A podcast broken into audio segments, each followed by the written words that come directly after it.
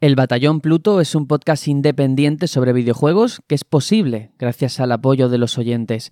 Si te gusta lo que hacemos, si sientes que te acompañamos en tu día a día y quieres contribuir a que esto siga siendo así durante muchos años, hazte mecenas en el batallonpluto.com barra mecenas.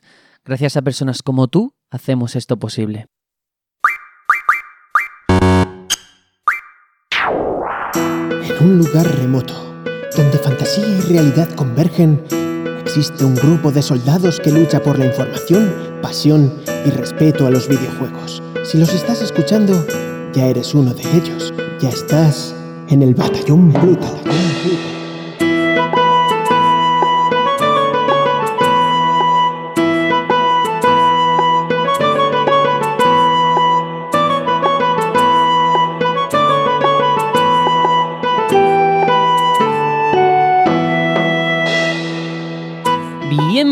Queridos amigos, queridas amigas, una semana más al Batallón Pluto, el programa sobre videojuegos favorito de los bichos Buri.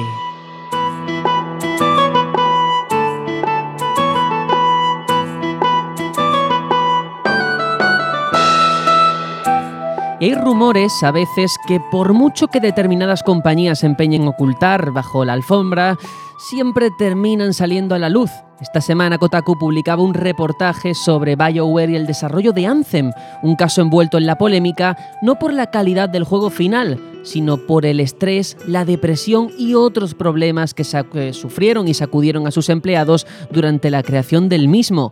Jason Schrader expone una realidad que cada cierto tiempo vuelve a ocupar los titulares de los principales medios de comunicación, como ya ocurriese con Rockstar hace unos meses.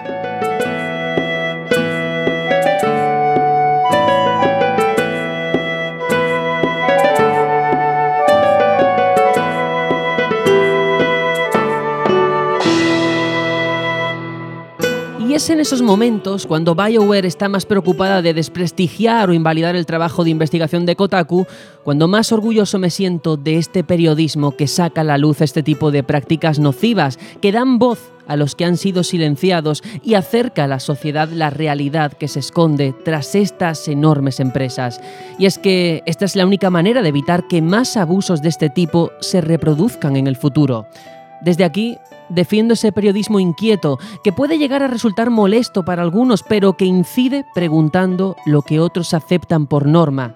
Necesitamos más arrojo, como el de Jason Schrader, y dejar a un lado esa tibieza, ese periodismo aséptico que se limita a reproducir notas de prensa sin más. Hay que poner en alza el valor social de esta profesión como ese altavoz y ante todo el filtro que ejerce entre las compañías y el usuario final.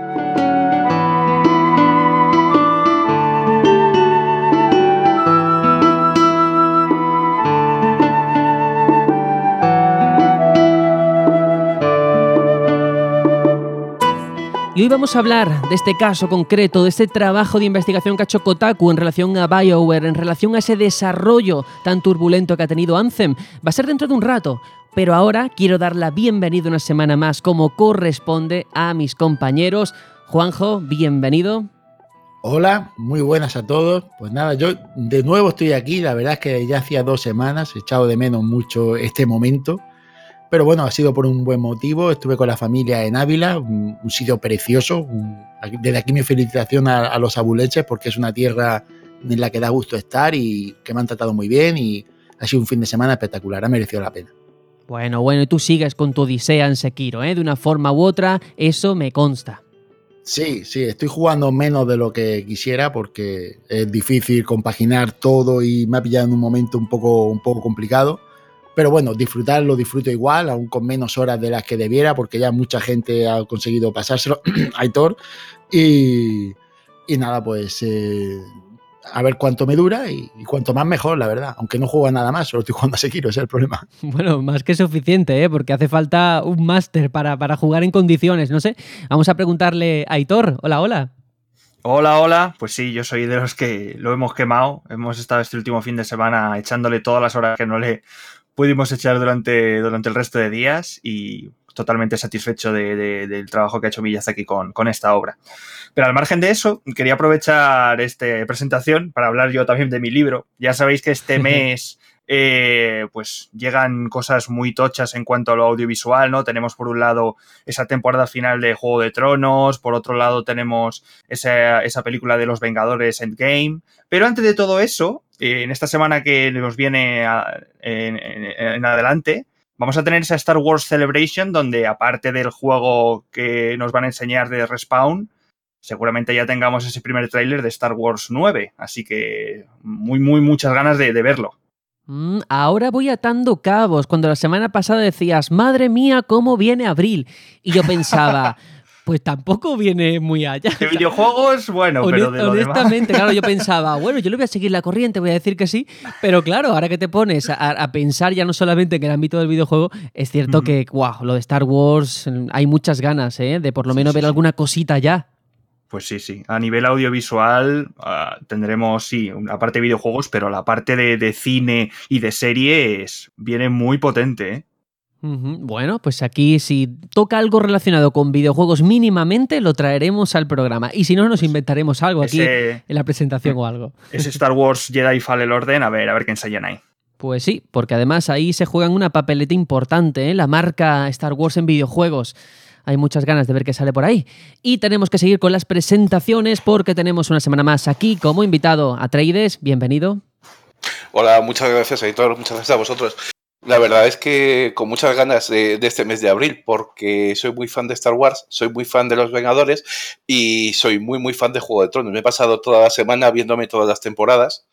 Bueno, no he llegado todavía para coger y llegar con todo fresco desde, desde que la estrené en el día 14, que la verdad es que tengo muchas ganas. Así que jugar, he jugado, pero menos de lo que hubiera hecho normalmente. Aunque me he comprado un juego que tiene muy buena pinta, que es el Return of the Obra que le han dado premios por todos lados y demás, y que estoy deseando empezarlo. Pero bueno, voy por el momento con poquito tiempo, así que, en fin, pero bueno, es un mes de abril, como dice Aitor, con muy buena pinta.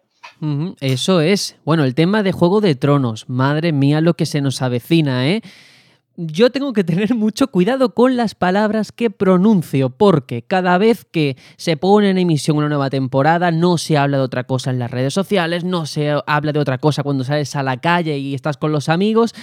Y si eres de los que, no voy a decir que no te guste, porque creo que hay una evidencia y al final la calidad que destila la serie y los libros está ahí presente, ¿no? Pero bueno, a lo mejor no eres afín al tema fantástico, te sientes un poco incluso excluido, ¿no? Yo en determinadas conversaciones tengo que estar callado porque si hablo más de la cuenta, vamos, me tirarían piedras.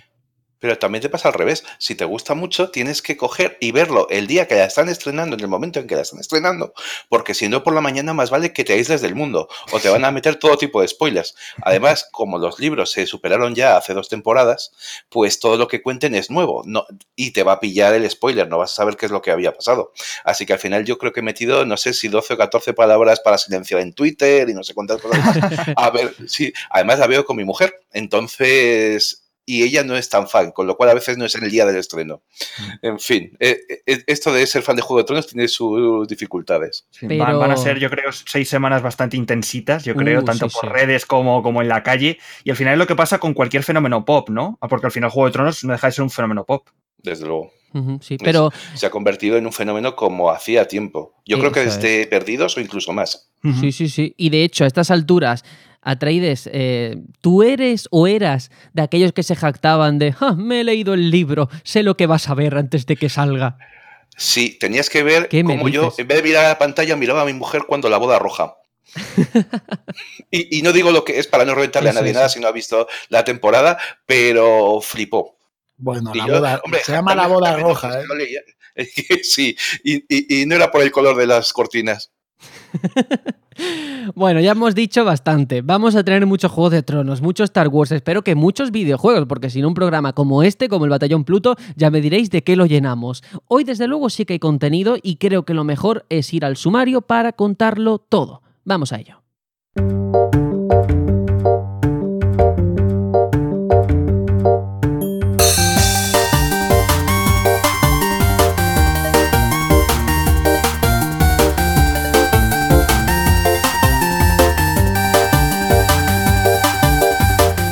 Exclusiva temporal de Borderlands 3 en Epic Games Store ha provocado una oleada de críticas que ha llevado a la propia Valve a tomar medidas ante el elevado número de análisis negativos en las entregas anteriores de la serie.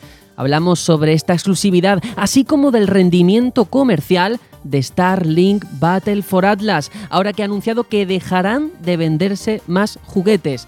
Tony está llorando en un rincón y hay una pregunta que todo el mundo se hará. ¿Peligra una futura entrega de este título creado por Ubisoft?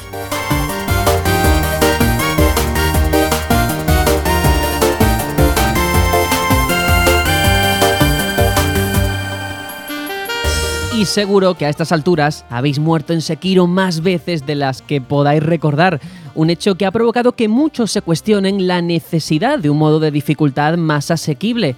A este respecto, el diseñador de la saga XCOM ha querido dar su punto de vista y los datos que aporta os sorprenderán.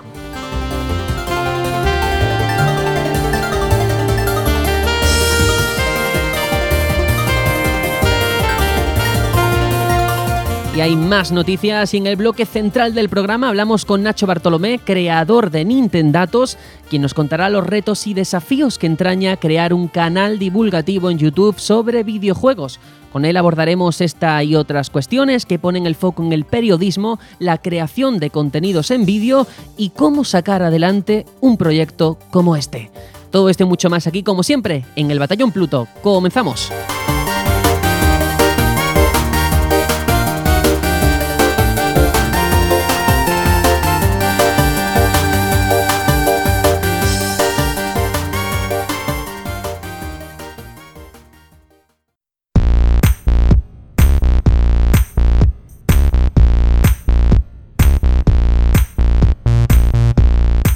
Bueno, bueno, bueno, y tenemos que empezar hablando de ese Borderland 3. Ya semana pasada hablamos de ese anuncio, de esta confirmación oficial de esa tercera entrega, y ahora sabemos que va a ser exclusivo de Epic Games Store durante unos meses, como ha aclarado la propia Gearbox. En el comunicado se explica que la exclusiva con Epic Games se prolonga hasta el mes de abril de 2020, momento a partir del cual llegará también a otras tiendas digitales de PC, como por ejemplo Steam. Ellos dicen, nuestra nuestra misión, además de brindar las experiencias de entretenimiento más atractivas y cautivadoras, es adoptar nuevas plataformas de distribución que contribuyan a nuestro esfuerzo por ampliar la audiencia de Borderlands 3. Y bueno, por otra parte, y siguiendo con estos datos y detalles que se saben sobre esa versión para PC, en Gearbox están muy volcados en sacar al máximo partido todo lo que tiene que ver con esta plataforma. Explican que va a aprovechar todo ese hardware del PC más potente que uno pueda tener, de esas tarjetas gráficas AMD Radeon y de esa CPU Ryzen. Todo esto Además, por supuesto, como, como, eje central, lo que hemos hablado de esa exclusividad en Epic Games hasta abril de 2020, ha provocado que miles de usuarios hayan bombardeado los análisis de los juegos anteriores en Steam, poniendo ceros en masa como crítica por esta decisión. De hecho, Valve ya ha tomado también la iniciativa y ha creado un filtro de forma que este tipo de análisis que se han creado ahora, movidos de forma vehemente por esta noticia, esta exclusividad, van a ser no eliminados, pero sí que no van a ser visibles a priori en la página del juego. Yo no sé qué os parece todo esto, partiendo por esta decisión de la exclusividad, vemos que no es el primer juego que se suma a través de, esto de Epic Games. Yo sé que a Trades por el Discord sí que estaba un poco, creo que no te pareció del todo bien o tenías tus reservas, no sé si es así. Sí, es así, porque, a ver, eh, las exclusividades no me gustan en general, no me gustan en consola, no me gustan en PC, eh, me parecen una pena porque mucha gente se pierde el juego porque no tiene acceso a él en consola porque no tienes la consola correcta y aquí ahora parece que este, se está importando al PC esa mala costumbre. A ver, yo comprendo que Epic necesita forjarse un puesto, que está peleando contra la todopoderosa Steam, que es muy grande y demás, pero bueno, es que esto se puede ver desde varios puntos de vista. Para el desarrollador es fantástico porque el desarrollador eh, gana más dinero con el juego, se lleva un porcentaje mayor, solamente tiene que pagar un 18% cuando ahora a Steam le pagaba un 30%. Pero en la noticia comenta que lo hacen para poder llegar a una, audiencia mayor. Y a mí me parece un poco tomadura de pelo, porque estamos hablando de Steam, que son 90 millones de usuarios inscritos en, el en la plataforma, cuando eh, tiene muchísimos menos, que tendrá 5 a 10 millones como mucho, eh, Epic. Entonces, yo creo que evidentemente es porque ganan más, pero ganaría más en Steam.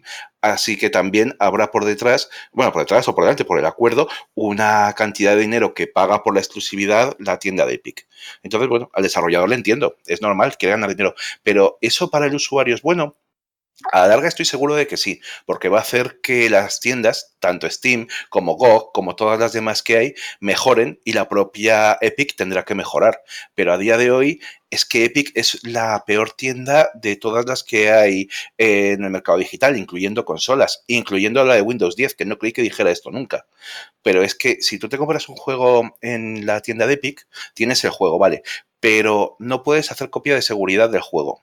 O sea que no te lo puedes llevar, por ejemplo, para jugarlo en otro sitio, no puedes coger y tenerlo si sucede cualquier cosa, falla eh, la tienda, termina cerrando o lo que sea. No puedes tener tu copia de seguridad, pero es que no puedes eh, coger y tampoco tienes un foro en el que puedas consultar las dudas que tengas. Eh, no puedes tener copias en la nube, backup en la nube, que ya hace años que se está haciendo, así que si te te vas a otro sitio, lo descargas desde allí, empezarías tu partida desde cero, lo que es como retroceder una burrada de años, 10 años, 11 años en, en, los videojuegos. Así que tú te compras un juego que está en Steam o un juego que está en Epic, si están los dos, y es bastante peor la versión de Epic por la tienda en sí, no por el juego, que el juego será igual. Entonces, para los jugadores actuales, este tipo de exclusividades no son a día de hoy muy buenas.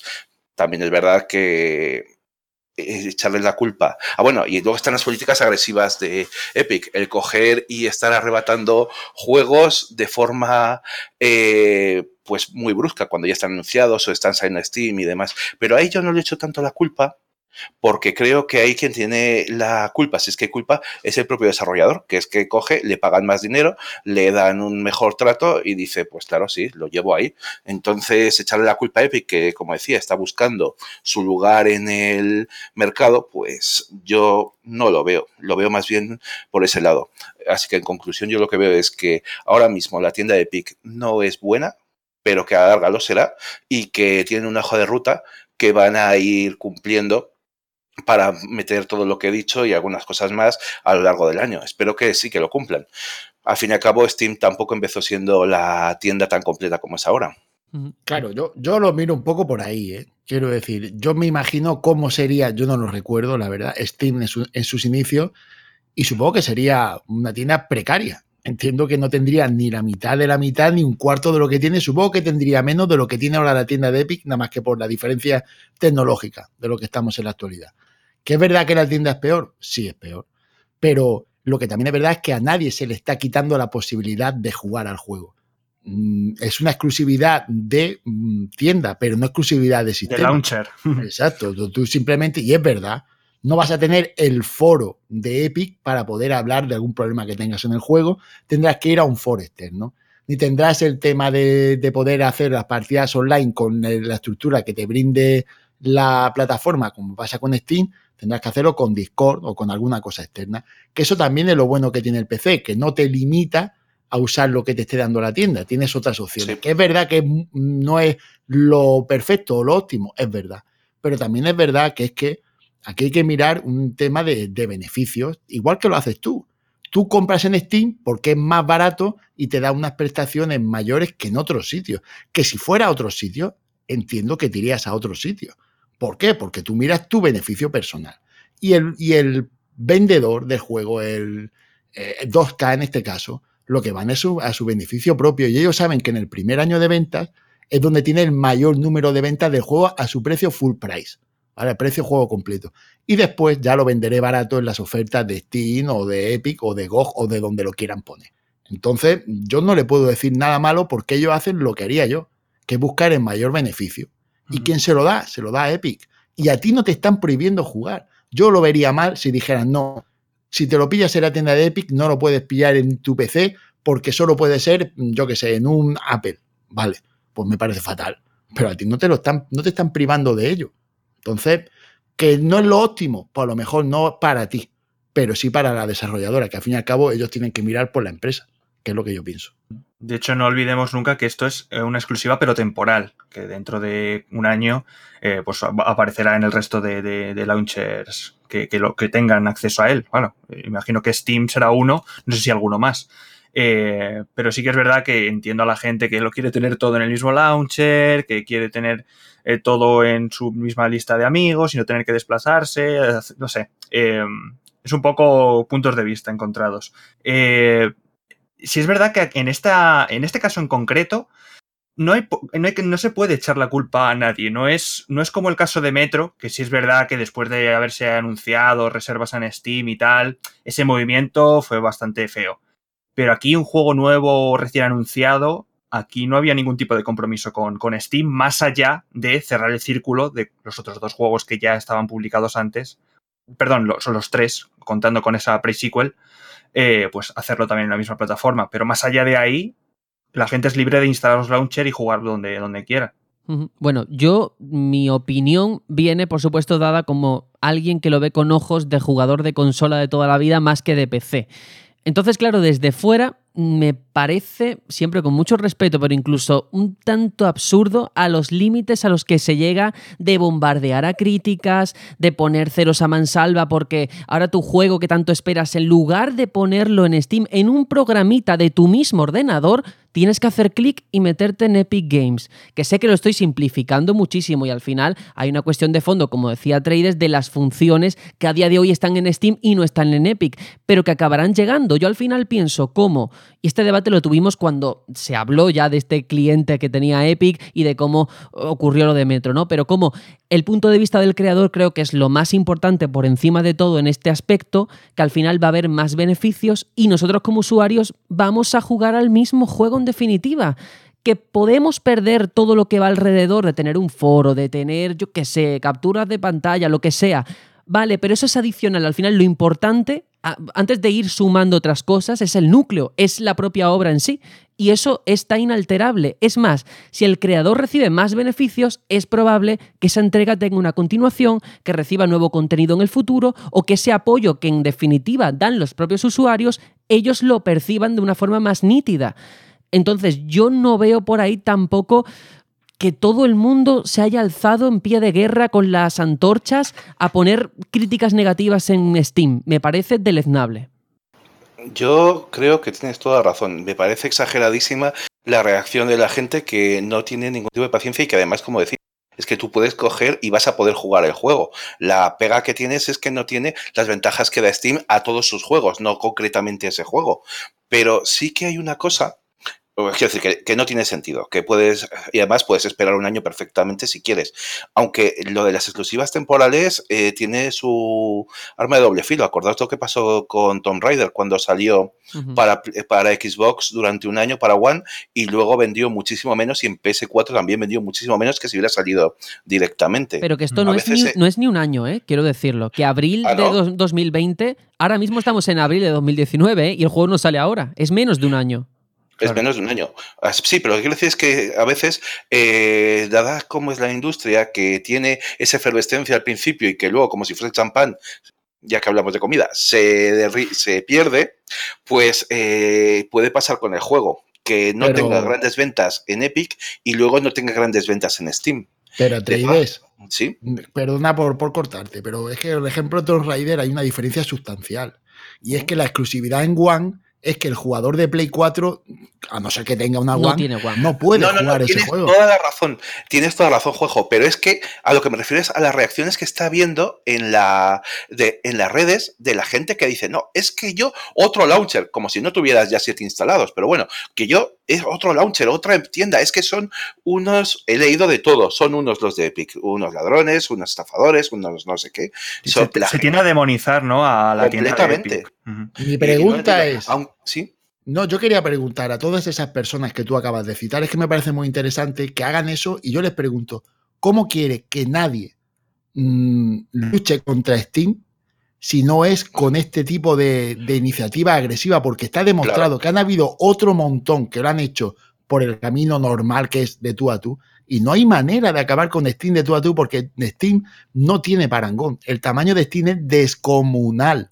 por todo lo que ya has citado tú antes, porque es que es la tienda perfecta. Lo abarca todo. Sí, Y sí. de hecho, Entonces, o lo haces así o no lo haces. Efectivamente, y si alguien puede, no hablamos de arrebatar, porque tampoco es eso, pero de compartir ese pastel, desde luego es Epic, porque decía Trades, hombre, eh, hablan de, y es verdad que ellos en el comunicado hablan de expandir un poco, llegar a más jugadores. No sé si van a llegar a más jugadores, posiblemente no, pero sí que os digo que no parten de cero, que está Fortnite, que lo hemos comentado Claro. muchas veces, que eh, el instalador, el cliente de Epic, está en muchos ordenadores, más de los que podemos imaginar. Y al final, todas esas críticas, todos esos análisis que le ponen un cero, mm, muestra un comportamiento muy infantil y retratan una realidad. Entonces, ¿cómo la compañía te va a tomar a ti en serio si cuando ocurre este tipo de casos, en lugar de escribirles un correo, hacerles llegar una carta, yo que sé, un mensaje, lo que sea, actúas de esta forma tan irracional y, como digo, inmadura? Sí, pero además el problema está en que Steam, eh, perdona, que Epic ha empezado con algunas cosas con mal pie. Se ha encontrado con que no estaba a lo mejor demasiado, lo bastante madura la tienda y los juegos se han encontrado con problemas. Por ejemplo, no hace mucho el que regalaron, el Oxenfree, daba problemas porque habían quitado todo lo relacionado con Steam y resulta que por lo visto la música tenía no sé qué que lo seguía, que no funcionaba si no estaba conectado a Steam, tuvieron que cambiarlo. En fin, son cosas que son de, de, de ser un poco bisoños y cosas que son bastante más feas, como el que se han encontrado de DLLs y se han encontrado eh, cosas que recopilan datos de quien está jugando y no deberían estar, o por lo menos deberías tú coger y, da, y dar un consentimiento previo. Es decir, y todo eso ha salido a la luz, por supuesto, sí. porque ya han tenido buen cuidado de que todo aquel que no le gustaba la tienda, coger y sacarlo. Y han tenido que salir a pedir perdón. Han tenido, lo último que he leído es que han explicado que no están espiando para el gobierno chino, que tiene narices la cosa, pero bueno. Que tengan que aclararlo, ¿no? Eso. Efectivamente. es verdad, no, no, a ver, eh, yo creo que, que tal, y como lo estás diciendo, llevas toda la razón. Es decir, Epic tampoco es una santa, ¿eh? También hay que decirlo. Pero mmm, me da bastante coraje que al final eh, se tiende a hablar de una forma también hipócrita, porque al final lo que ha hecho Epic es anteponer o pensar primero en el creador antes que en el usuario. A lo mejor Steam durante mucho sí, tiempo ha hecho lo contrario, que es otra política diferente, pero es como en Spotify, que tú dices, tengo un montón de música a la carta, pero es que al final el artista, la cantidad de dinero que ve es ínfima.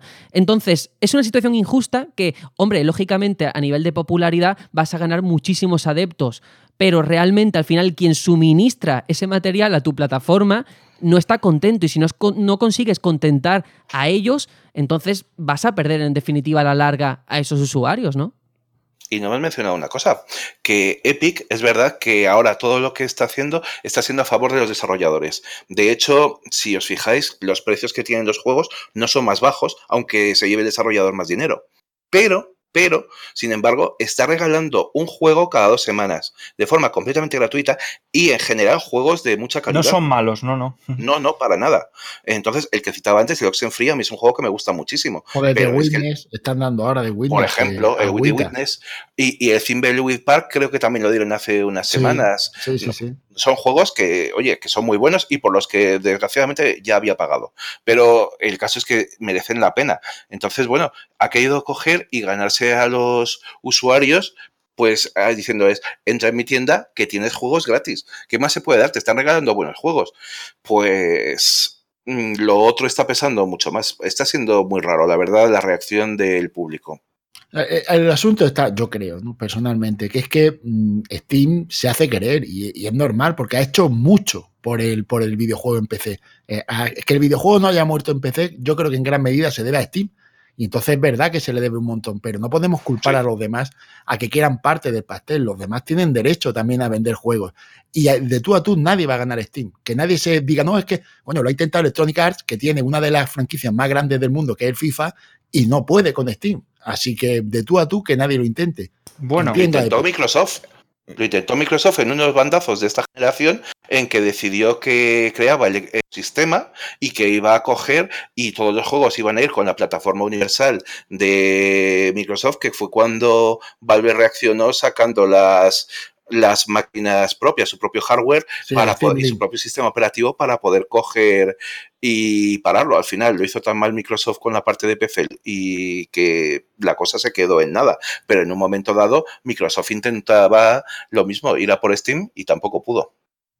Veremos Google con Stadia. Veremos. Cambio de paradigma. Sí, sí. Tenemos que continuar en cualquier caso, únicamente que efectivamente todo esto al final, todo este tipo de, de competición, de carrera por conseguir al final el beneplácito del público, del usuario final, eso también va a hacer que la propia Steam mejore, lo hemos comentado muchas veces, y al final la crítica no la hace Valve, quien las hace son los usuarios. Steam tampoco se ha pronunciado, no ha dicho hay que ver los de Epic que me están pisando los talones.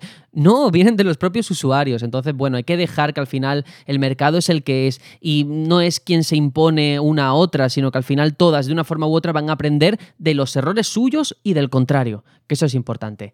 Y vamos a avanzar porque vamos a hablar de Starlink Battle for Atlas, que no ha logrado llamar la atención del gran público vendiendo por debajo de las expectativas. Y esto ha motivado a que Ubisoft descarte poner a la venta más juguetes físicos basados en esta aventura de acción y exploración espacial, que en el caso de Switch ya sabéis que hay misiones especiales protagonizadas por los héroes de la saga Star Fox. ¿Esto significa que no va a llegar más contenido de ahora en adelante a Starlink? Pues no, de hecho están actualmente trabajando en la mayor actualización del juego hasta la fecha y van a llegar más naves, pilotos y armas, pero en formato digital van a llegar más misiones, desafíos especiales, pero que de ahora en adelante no se van a vender más juguetes. Ha sido un fiasco comercialmente hablando. No sé si esto os lo podíais imaginar o al menos intuir, porque es cierto que en el momento en el que se publica el juego, a la semana siguiente todos los que estamos suscritos a páginas de ofertas de juegos y tal, vimos cómo había pegado un bajón de precio impresionante y al final toda esta época de Skylanders, de Disney Infinity, quedó atrás. Parece que el público ya no está dispuesto a gastar este tipo de dinero, al menos si no hay ningún aliciente potente, como el caso de, Star Fox, no lo sé. Yo tengo que decir una cosa aquí, y es que mm, la mayor compañía del mundo del entretenimiento audiovisual, que es Disney, en su día se salió de, esto de los Toys to Life, y, estos son los que más olfato tienen en, el, en el Sanao. Así que si se van los más grandes de todos y dejan el, el asunto, será porque no tenía mucha venta. Eh, que eran los que tenían su, rollo. También pasó con Skylanders y, al final yo creo que se veía, se veía un poco venir, que esto no, no iba a triunfar y no por nada, no, es que es algo que no, ya, ya no está en, el mercado.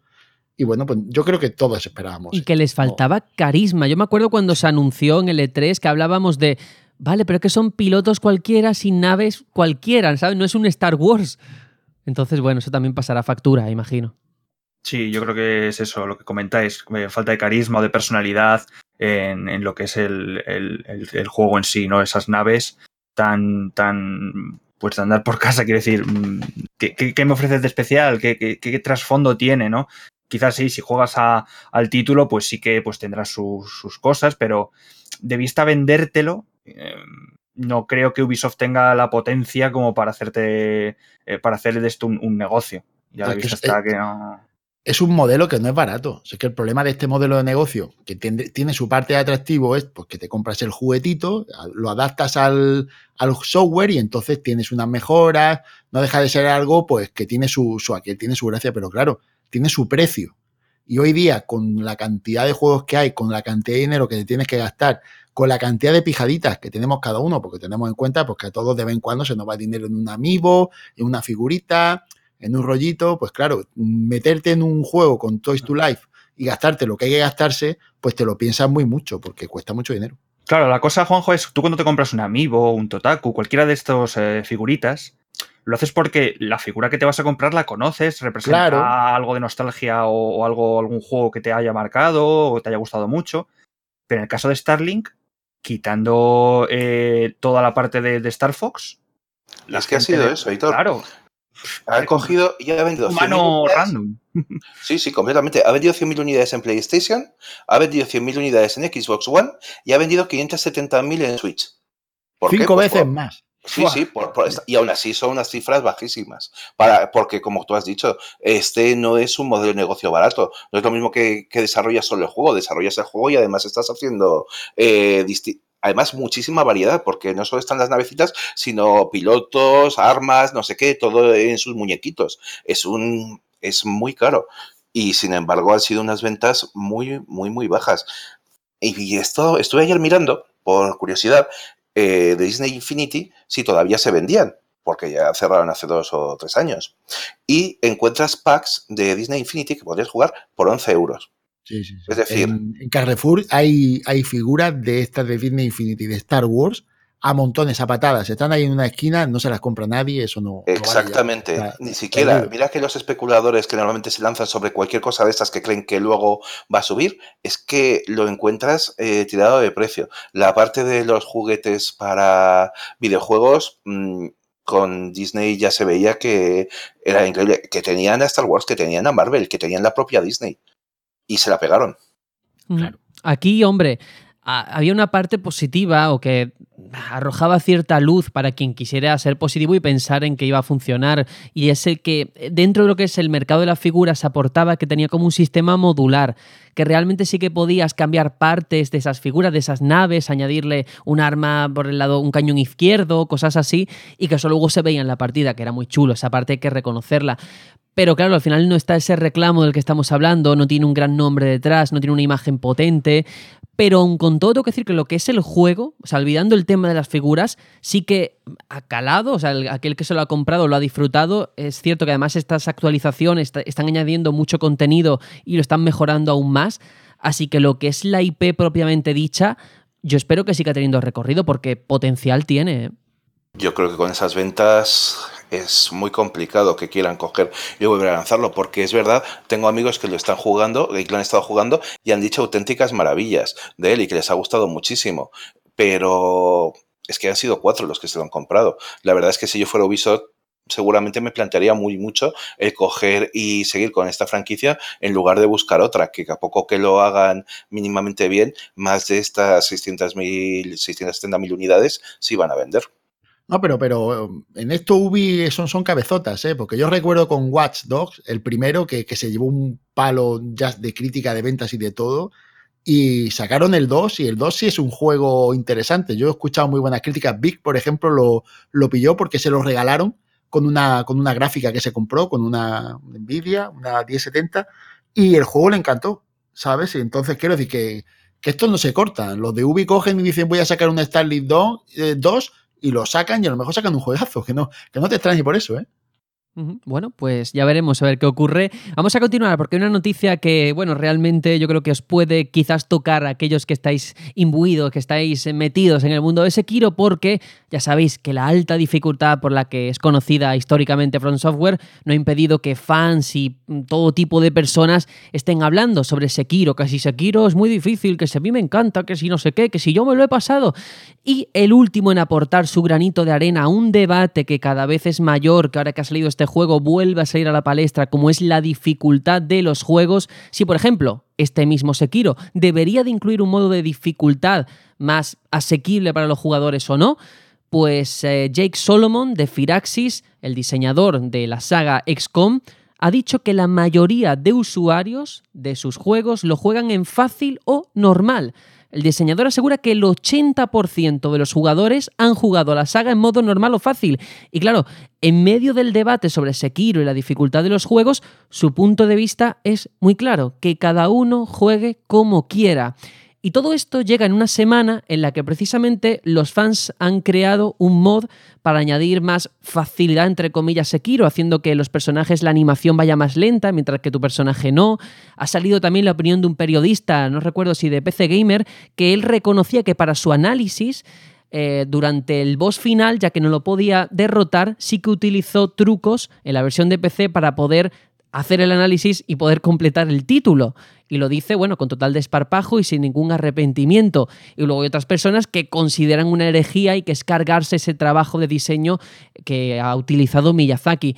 Yo no sé qué pensáis de todo esto, si realmente puede ser un impedimento para que mucha gente se pierda esta gran obra que es Sekiro, o si por el contrario estará justificado, que sí, que se muere, pero que todo el mundo puede progresar. Bueno, abro fuego.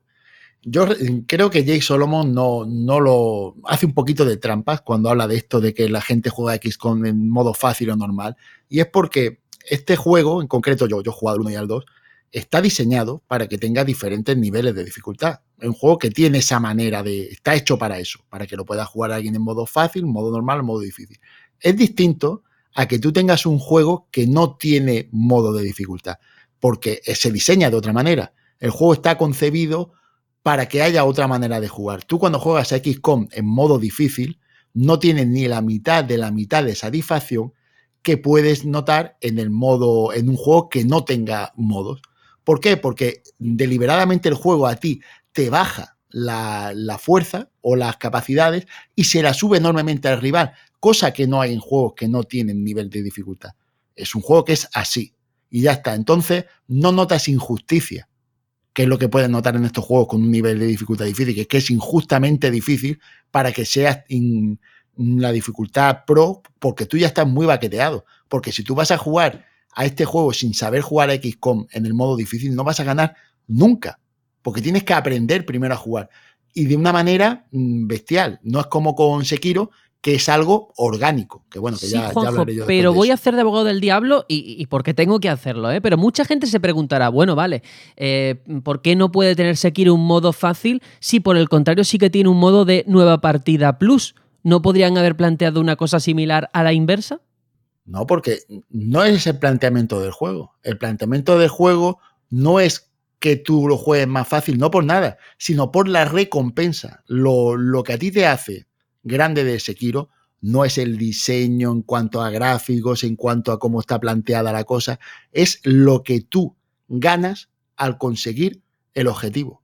Y lo que tú ganas es una recompensa interior de un nivel tal que si no lo consigues, pierdes el espíritu de juego. Es otro juego, no es Sekiro. Entonces yo creo que no, no va por ahí. Se extrapola a todos los Dark Souls al final. Sí, sí, sí. Es la fórmula From, mm. básicamente. Mm, ¿Los demás qué pensáis? Bueno, yo pienso que, bueno, se ha dicho también en algunos fueros que, esta, esta, dificultad eh, premeditada en juegos como Sekiro y tal, que puede ser un... Bueno, que de hecho dicen que es una falta de respeto al jugador, a mí no me lo, no me lo parece. Eh, a mí me parece, de hecho, todo lo contrario, que un juego se atreva a ponerte un reto a, estos niveles yo creo que habla muy bien del respeto que se le tiene al jugador que busca estos retos. Y en ese sentido, yo pienso que mm, hacer un, poner un selector de niveles en, este tipo de juegos sería contraproducente, como ha dicho Juanjo, al espíritu de la obra. Yo en eso estoy casi de acuerdo. Quiero decir, sí me parece bien ponerle un selector de dificultad a, desde Demon Souls hasta el actual, si eh, Miyazaki lo decide así. Es decir, si diseña el juego para eso. Porque, por ejemplo, mm, mi adorado Devil May Cry tiene selector de dificultad, pero es que tiene un objetivo completamente distinto y cuenta con la rejugabilidad y con que vuelvas a pasártelo y con el jugar lo mejor posible. Que no tiene mm. nada que, perdona. Puntuaciones, ¿no? Por, Efectivamente, puntuaciones, jugar lo mejor, conseguir S, doble S, triple S, exactamente. No tiene nada que ver con el objetivo que tiene eh, este juego, que tiene Sekiro. Y yo creo que ahí la cosa está en que es tan sencillo como Miyazaki no lo ha visto así ha hecho su juego como creía que tenía que hacer. A mí tampoco me parece una falta de respeto. Es un juego que busca a un tipo de jugador que está buscando algo. ¿Que podría tener un selecto de dificultad? Claro que podría. Si él hubiera querido ponerlo, lo hubiera puesto. Pero que no lo tenga, pues es porque no está diseñado así. Además, si ahora que se puede coger y jugar más despacio y poder pasarte con más facilidad a jefes y demás, se juega el juego, se van a empezar a ver un montón de cosas que el juego en sí no, o sea, que el juego tal como está diseñado no te destacan. Quiero decir, el backtracking se puede hacer más aburrido, eh, la historia no tiene tanta fuerza como unida a esa dificultad y a la recompensa porque al final es lo que decíais, lo más importante es la recompensa de derrotar a eso. ¿Cómo te sientes un dios cuando por fin consigues derrotar a, cualquiera de esos jefes finales? No lo sé, a mí me parece que Forbes se le fue la pinza completamente, que, que eh, entendió que tenían que ser todos los juegos para todo el mundo y yo creo que tienen que ser todos los juegos para de los juegos para quien van dirigidos y cada uno, pues bueno, decide si le gusta ese tipo de juego o no. Es que el enfoque está mal, porque no es que todos los juegos tienen que ser para todo el mundo, es que tiene que haber juegos para todo el mundo, que no es lo mismo. Pues no. Y los hay, ¿no? Quiero decir, todos queremos los hay, que nos dé la gana. Hay mil juegos, bueno, yo, yo voy a poner un ejemplo, Kingdom Hearts o lo juega el 3, o lo juegas en modo difícil o el juego es un paseo Pero es que el juego está planteado para otra cosa totalmente distinta a lo que está pensado este juego. El, Kingdom Hearts es un juego que arrastra tus sentimientos desde otro punto de vista, totalmente diferente. Va a otro lugar. Entonces no tienes por qué ir por ese camino. E-, es, una cuestión de, diseño clara y simplemente. O sea, hablaba Hitor, y yo también lo he visto, como en los foros, se habla de esa falta de respeto al jugador. Y al final, para mí, la falta de respeto es meter un modo fácil porque sí como estamos viendo, ¿no? Que eh, a mí eso me parece una forma burda de arreglar un problema serio de diseño. Cuando tú simplemente con una cuenta matemáticas, con unas estadísticas, dice, bueno, pues ahora en el modo fácil te vas a cargar a los enemigos de un toque. Eso realmente, realmente llena al jugador, realmente le aporta, realmente en un juego como Sekiro, como Dark Souls, como Bloodborne, te transporta ese sentimiento de frustración, de esfuerzo, de ensayo y error, de aprender en esa travesía? Yo creo que no, y creo que los que estamos aquí presentes tampoco lo vemos de esa forma. Hay un vídeo que se ha popularizado, se ha viralizado esta semana precisamente de un youtuber extranjero que él hablaba de cómo, bueno, se enfrentaba a Sekiro por primera vez y no tenía forma de pasárselo. Él estaba a punto de dejarlo, estaba haciendo un, directo, un gameplay en directo, y todo el mundo, en lugar de decirle, eres un manco, eh, lo haces fatal, juega otra cosa, todo el mundo entendió, comprendió, dentro de esta comunidad que son los Souls y los juegos de Miyazaki, que había que apoyarse entre ellos y en lugar de echarle tierra encima le decían, no, no, sigue jugando, sabemos que puedes hacerlo, yo también lo pasé mal como tú, pero salí de esa, derroté al enemigo, y él lo contaba de cómo al final, después de muchas horas, consiguió cargarse un boss. Que es cierto que luego hay como 30 bosses después, ¿vale? Pero esa sensación de habérselo cargado, de haber recibido ese apoyo de otras personas que habían pasado por la misma situación y decir, oye, que al final lo he conseguido, a lo mejor yo he tardado más que otra persona o menos, pero lo he conseguido, lo he logrado. Eso que me quería transmitir Miyazaki en una cuestión de diseño ha llegado a mí. Y creo que eso al final es lo que honra a los trabajos de este tío, de este japonés. Es que te digo una cosa. De autor. Claro, pero te digo una cosa. Disfruta más este juego el que juega peor y al final lo consigue que el que juega muy bien, muy bien, muy bien, muy bien y resulta de que se pasa al boss dos o tres veces. Porque esa sensación no es ni parecida, no es descriptible. A mí me ha pasado. Yo ha habido algún boss que me he cargado relativamente fácil, y digo relativamente fácil hablando de este juego, y ha habido otro que me ha costado la vida. Y con lo que he disfrutado, ha sido con esa eh, autosuperación. Entonces, no, yo no quisiera ser una persona buenísima para jugar este juego, todo lo contrario. Si fuera así, seguramente no me gustaría tanto. Y al contrario, los que ahora pueden utilizar ese mod para poderlo jugar en modo fácil, ¿creéis que van a disfrutar el juego? Que va, mejor que se lo pirateen, porque si pagan para jugar un juego así, de esa manera, lo van a sufrir. Será para, para decir el logro o el mérito de me lo he pasado, porque otra cosa.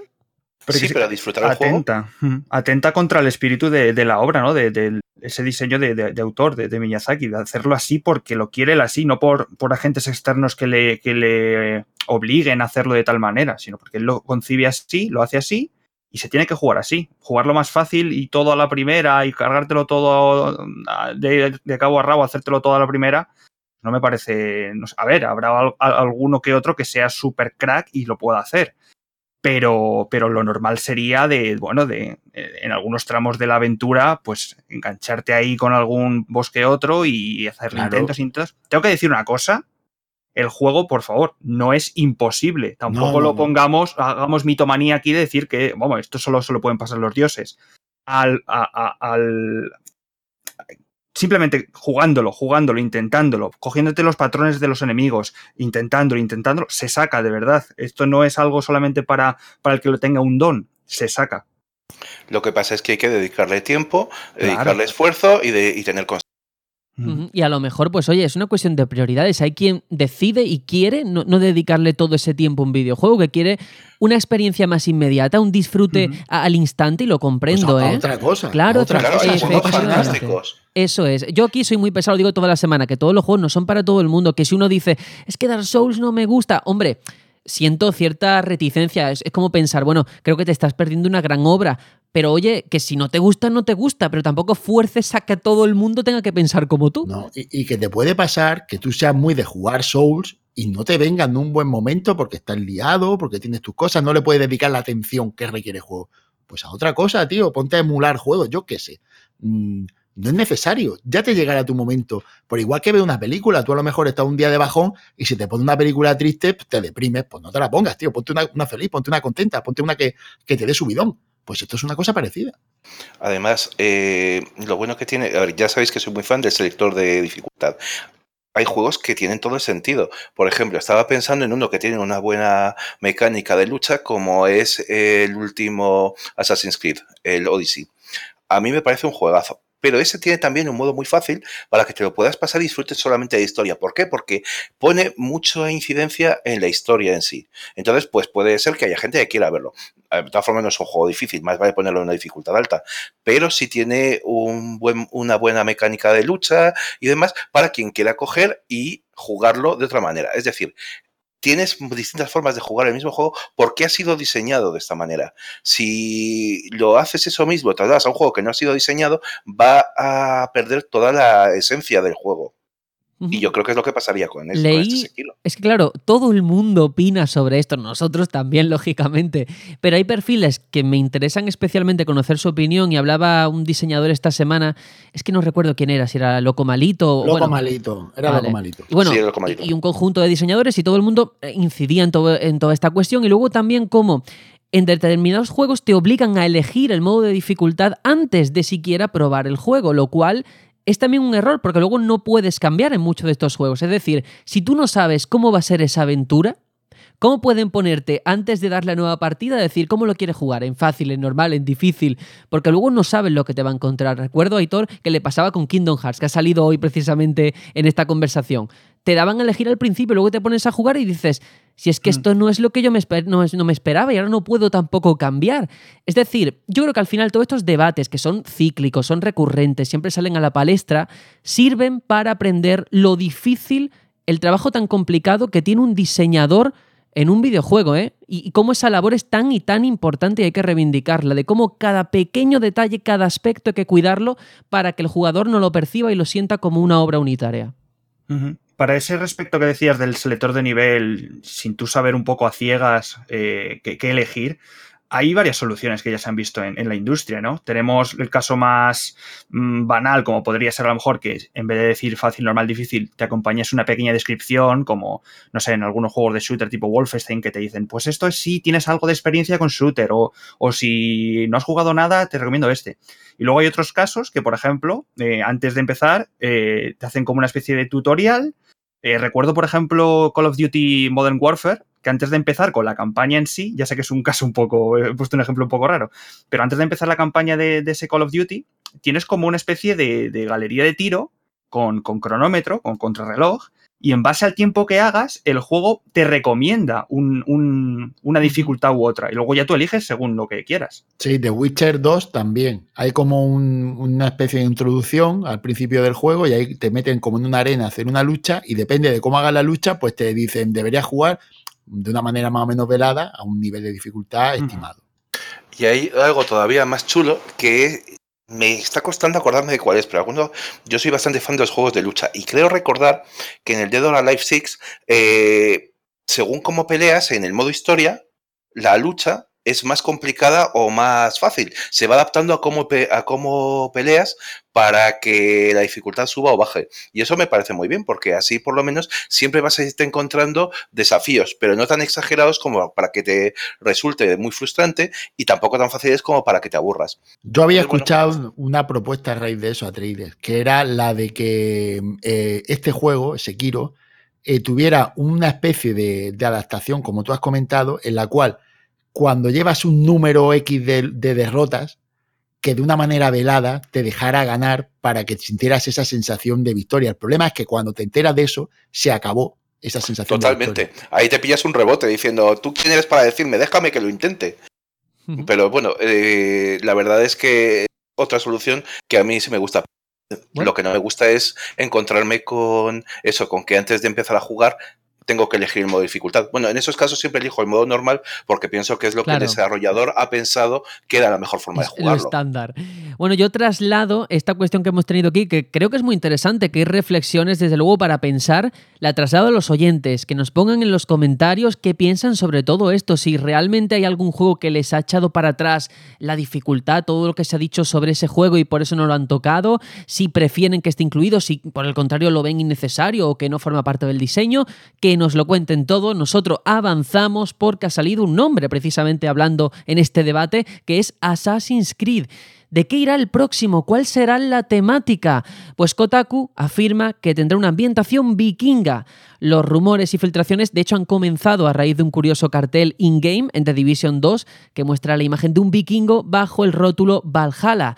Esto sería, pues sí, una mera coincidencia, un detalle estético más que han metido los diseñadores del juego, si no fuese por un pequeño detalle. Y es que si ampliamos la imagen, podemos ver con claridad que el personaje del póster sostiene uno de los artefactos clave de la saga, un fruto del Edén. Y según Kotaku, no es nada casual. De hecho, hace unos meses el medio recibió de dos fuentes independientes información sobre el nuevo capítulo de la saga de Ubisoft.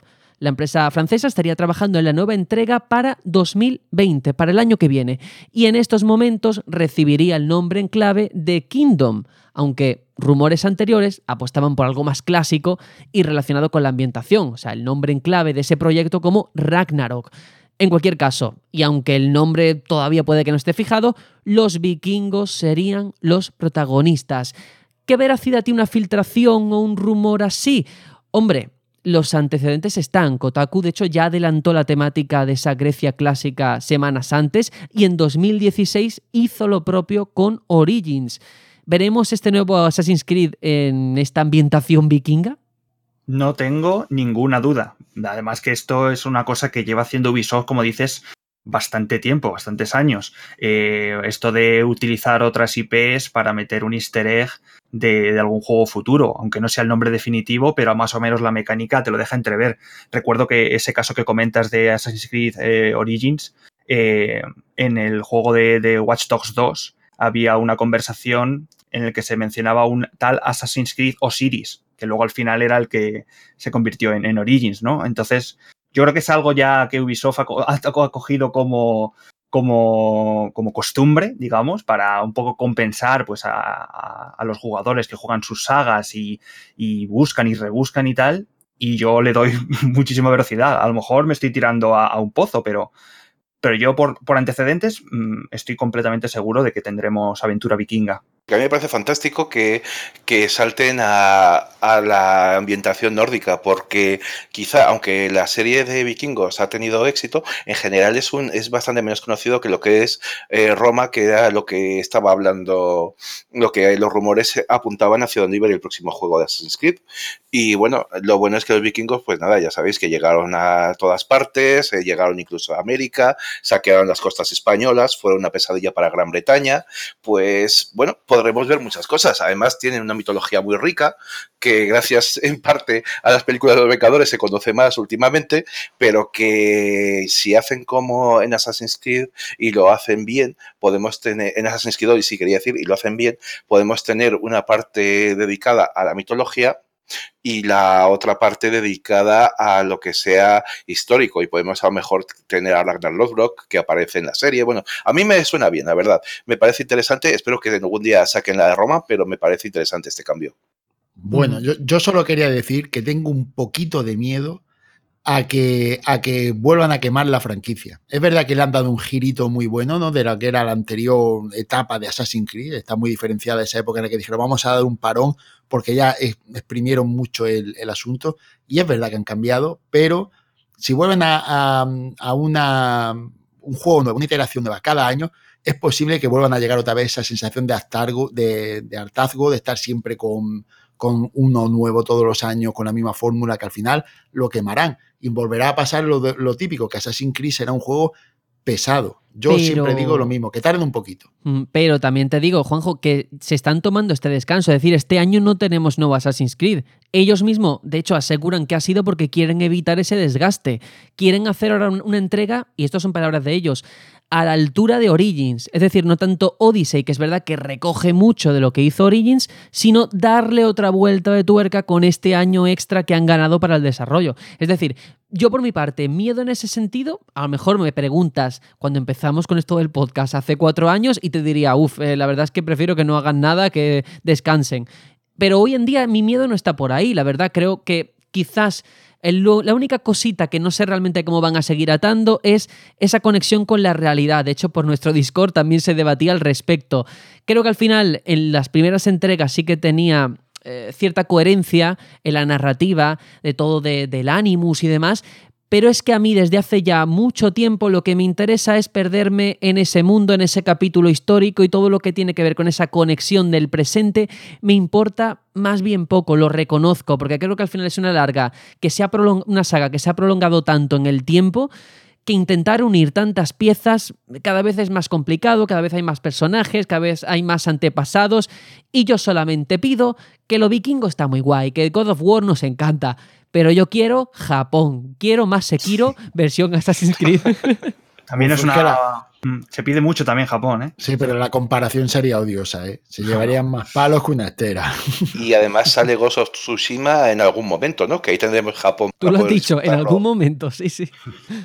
No, pero sí es verdad que te paras a pensar y dices, vale, este año que se van a tomar para hacer el juego, quizás sea por, por el hecho de que quieren al, al, hecho de que God of War ha, sido nombrado juego del año y un poco coger el rebufo ¿no? de, esa corriente que, ha ganado tantos adeptos con esta entrega de, Kratos. Decir, oye, pues nosotros también nos sumamos a ver si también ganamos unas poquitas ventas con eso, ¿no? Mm, bueno, pues ya veremos qué ocurre. Em, normalmente no traemos aquí rumores, todos lo sabéis, pero esta vez creo que tiene suficiente consistencia, lo avala precisamente esos antecedentes, el caso de Origins, el caso de, de, Odyssey, así que yo creo que podría repetirse que desde luego la semilla está plantada y que hay muchas ganas de ver qué va a salir de ese nuevo Assassin's Creed. Nosotros vamos a dejarlo aquí, pero precisamente hablando de esta saga, hay una línea de figuras muy chulas que tiene nuestro patrocinador Colectoys.es. De hecho, estoy viendo una de Edward Kenway, este personaje de Assassin's Creed 4 Black Flag, que tiene muy buena pinta. Está realizada en PVC, son 24 centímetros de altura y que se vende esta y tantas otras en Colectoys.es. Y si a la hora de comprar ponéis el cupón de descuento el batallón Pluto todo junto, os lleváis un 5% de descuento. Esta está muy chula, pero reconozco que viendo un poco Assassin's Creed, viendo esta línea de figuras, me acabo de acordar de la película. ¿Vosotros la visteis? Porque fue un poquito ñe. ¿Es la del Michael Fassbender? Sí, la de Marion Cotillar, sí. En España. Bueno, no, no, no me disgustó mucho. No, a mí tampoco. Tampoco me pareció una película como para recordar. Es una bien. Claro. Sí que tenía cosas para recordar, concretamente cómo salía el estadio del Atlético de Madrid, que me llamó muchísimo la atención, la verdad. Lo demás sí era un poco así. Pero bueno, eso, eso me hizo gracia. De hecho, Michael Fassbender habló hace unos meses que estaba disgustado, ¿eh? porque él había puesto dinero en la película, él era productor, y dijo que no estaba contento con la recepción. Imagino que, que, palmó pasta, ¿no? eso es, claro, que imagino que la vería gente, pero claro, con presupuestos millonarios se esperaría más todavía, ¿no? Y con un nombre como este. Pero a mí me dio pena porque iba con, expectativas altas y luego, no es que me pareciera mala, pero me pareció muy mediocre, muy normalita el otro jueves. Sí, mm. completamente. En fin, ahí está. Teníamos que hacer este pequeño inciso y ahora sí que vamos a continuar porque tenemos a un invitado de excepción.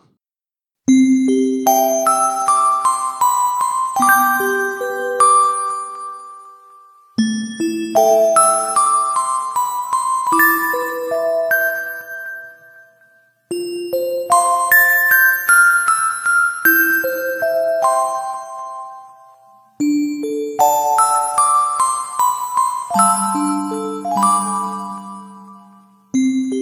contenido que es deudor de un determinado medio. El público consume la información por vías diversas, pero hay pautas o ciertas rutinas que parecen ir acompañadas por la tendencia del momento o los avances tecnológicos. Hace muchos años todos recordamos el auge de los blogs. Y hoy, si hablamos de videojuegos, es inevitable aludir al enorme papel que ha jugado YouTube en su difusión. En torno a la plataforma se ha creado una jerga exclusiva se ha ensalzado la figura del youtuber y el contenido, lejos de diversificarse, en cierta forma ha tendido a la tiranía de la inmediatez y los algoritmos que tan esclavos hacen a sus creadores. YouTube se ha convertido en una jungla en la que se ha polarizado todo cuanto encontramos en ella y a veces parece que la función inocente de simplemente compartir ha quedado relegada a un segundo plano ante cifras imponentes.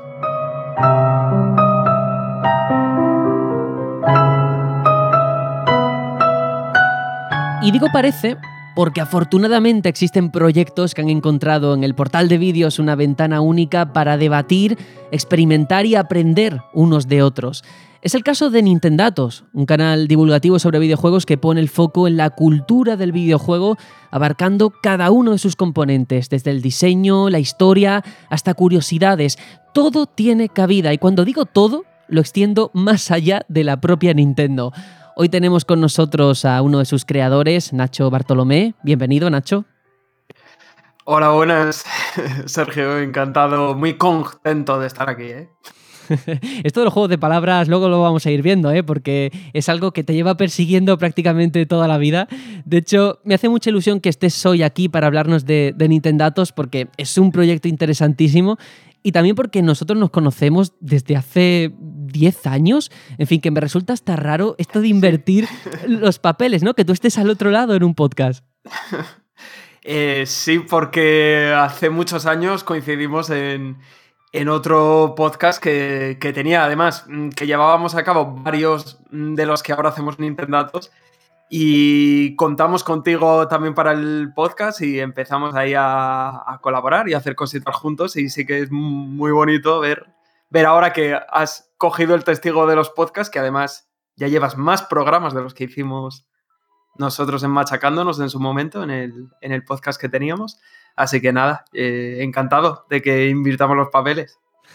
bueno, vosotros fuisteis los precursores. ¿eh? Luego vamos a hablar de ello porque yo creo que quien tiene el gusanillo este por la radio no lo pierde nunca. ¿eh? Y espero que más pronto que tarde vuelvas al redil, a esto de los podcasts. Mm, sí que tengo un poquito de, de mono de eso. ¿eh? Normal. Bueno, Nintendatos, porque esta es tu nueva, tu nueva aventura, tu nuevo proyecto, un canal divulgativo en el que habláis sobre curiosidades, desarrollo, diseño de videojuegos. Nacho, tú eres periodista y sé que has estado en muchos medios, escribiendo en prensa, con tu programa de radio, ahora YouTube. ¿De dónde surge lo de crear esto de Nintendatos y en YouTube? Bueno, pues la historia, la verdad, ya es más larga de lo que es. de lo que lleva durando el canal, porque eh, Nintendatos se me lleva, llevo teniéndolo en la cabeza desde el año 2013. En noviembre de 2013 eh, ya había registrado el, canal de YouTube de, de Nintendatos. Y en Twitter, y el Twitter y todo eso, yo ya lo había eh, registrado en 2013. Y originalmente la idea era que fuera una, una página web porque como bien decías en la introducción, eh, por aquel entonces eh, lo primero que se te ocurría para a la hora de tener un proyecto, para comunicar sobre videojuegos en Internet, era un blog, una web o un podcast. Y entonces Nintendatos mm, iba a ser una página web sobre eh, el mundo Nintendo tratado con rigor y humor. Y humor. Era un poco la, la idea, hacer una página especializada en Nintendo, pero con el foco en, curiosidades, en datos de, la historia de, Nintendo, que es un tema que a mí me fascina de siempre, de, aprender sobre el desarrollo, de por qué incluyen tal o cual detallito. Y, nació como eso, como, como, una idea de página web. ¿Qué pasó?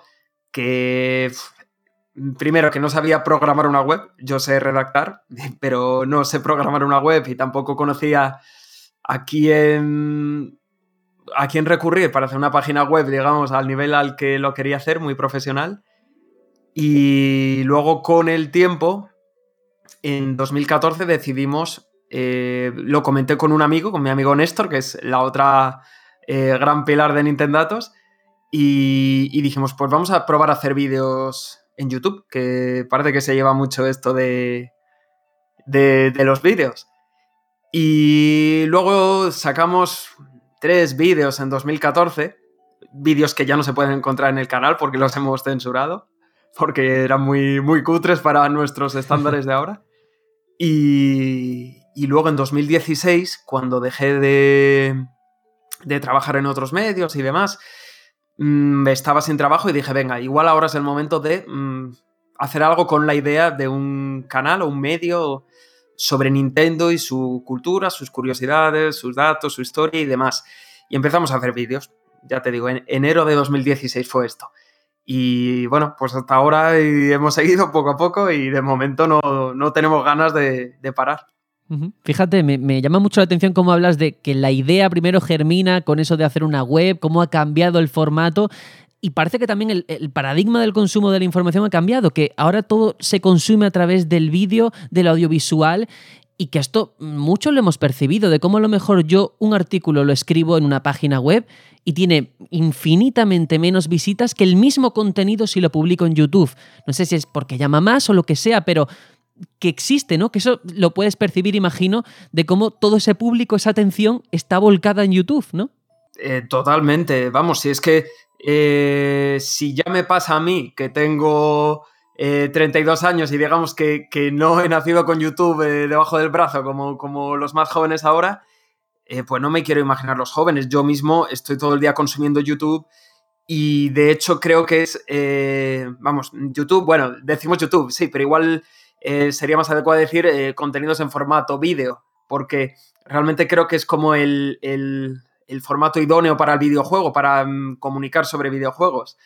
Al final no transmites lo mismo o no puedes ejemplificar lo mismo sobre un juego, sobre su apartado artístico, sobre hablar de, sobre el diseño de la saga Super Mario sin enseñar los propios niveles y cómo está colocada cada plataforma, cada enemigo, poner o ejemplificarlo con, imagen, pues nunca, nunca va, a ser lo mismo hacerlo solamente con texto. Entonces me parece que es un formato idóneo para hablar sobre videojuegos, el vídeo.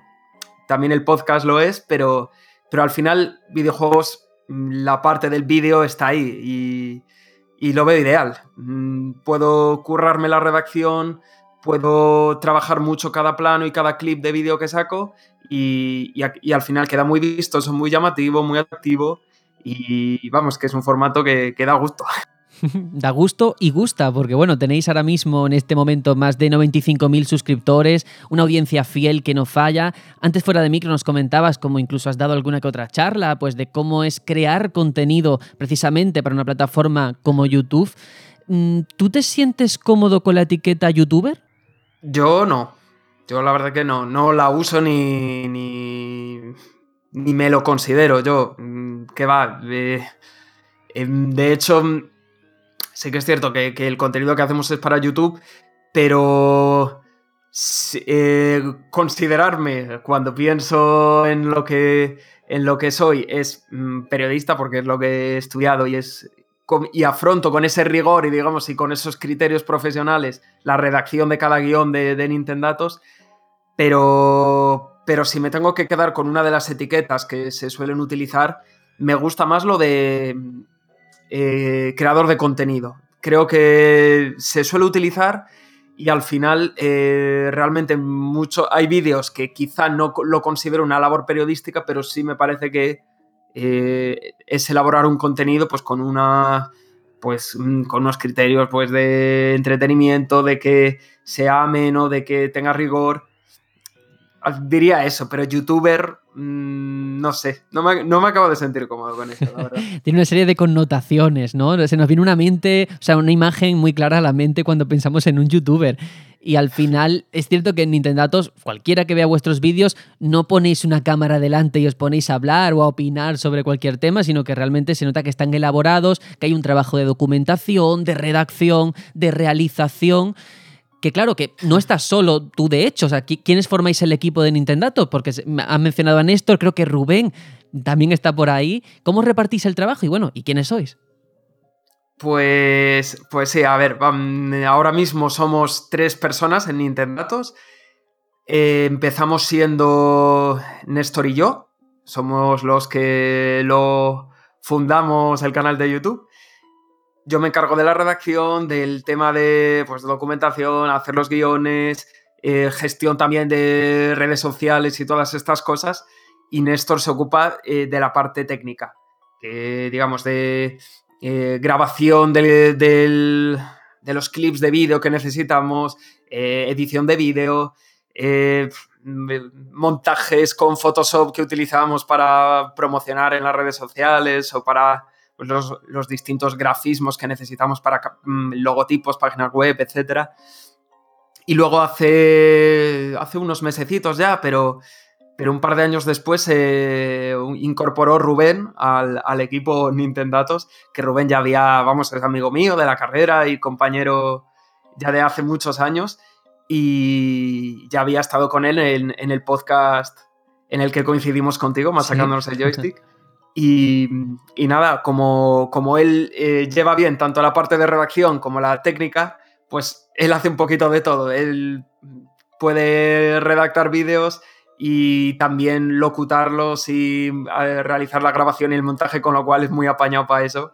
Y, y nada, al final somos, somos los tres no sabemos si crecer al equipo. De momento, de momento lo estamos dejando como un, como un proyecto muy entre amigos, que, así creo que es una forma muy, muy buena de trabajar, trabajar con amigos y demás, eh, con gente pues, en la que confías, en la que te llevas, con la que te llevas bien y, y con la que tenéis criterios parecidos, pues, pues yo creo que las cosas fluyen mucho más.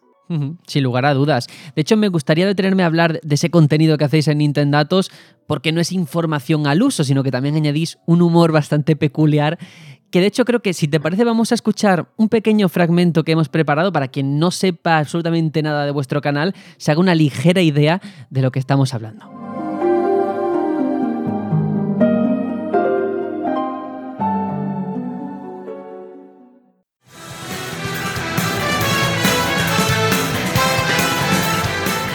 Super Smash Bros. Ultimate es más que un juego de lucha, es un crossover de toda la historia del videojuego. Su Master Hand, Masahiro Sakurai, ha vuelto a demostrar su espíritu de superación y atención al detalle, y la cantidad de curiosidades y referencias es mastodóntica el director va a necesitar un buen masajito Sakurai para recuperarse después de tanto trabajo. Muerte súbita. Y nosotros también, porque este vídeo es un repaso a sus mejores homenajes y huevos de Pascua. Ese es el espíritu de Nintendatos.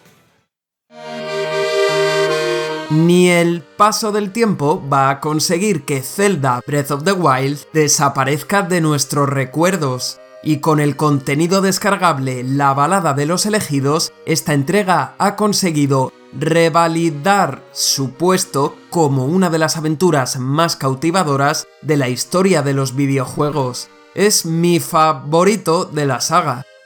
En este vídeo regresamos a un reino remoto, el de Irule, para descubrir todas las curiosidades, huevos de Pascua y referencias a otras entregas de la balada de los elegidos. Empezando, que es Gerudo.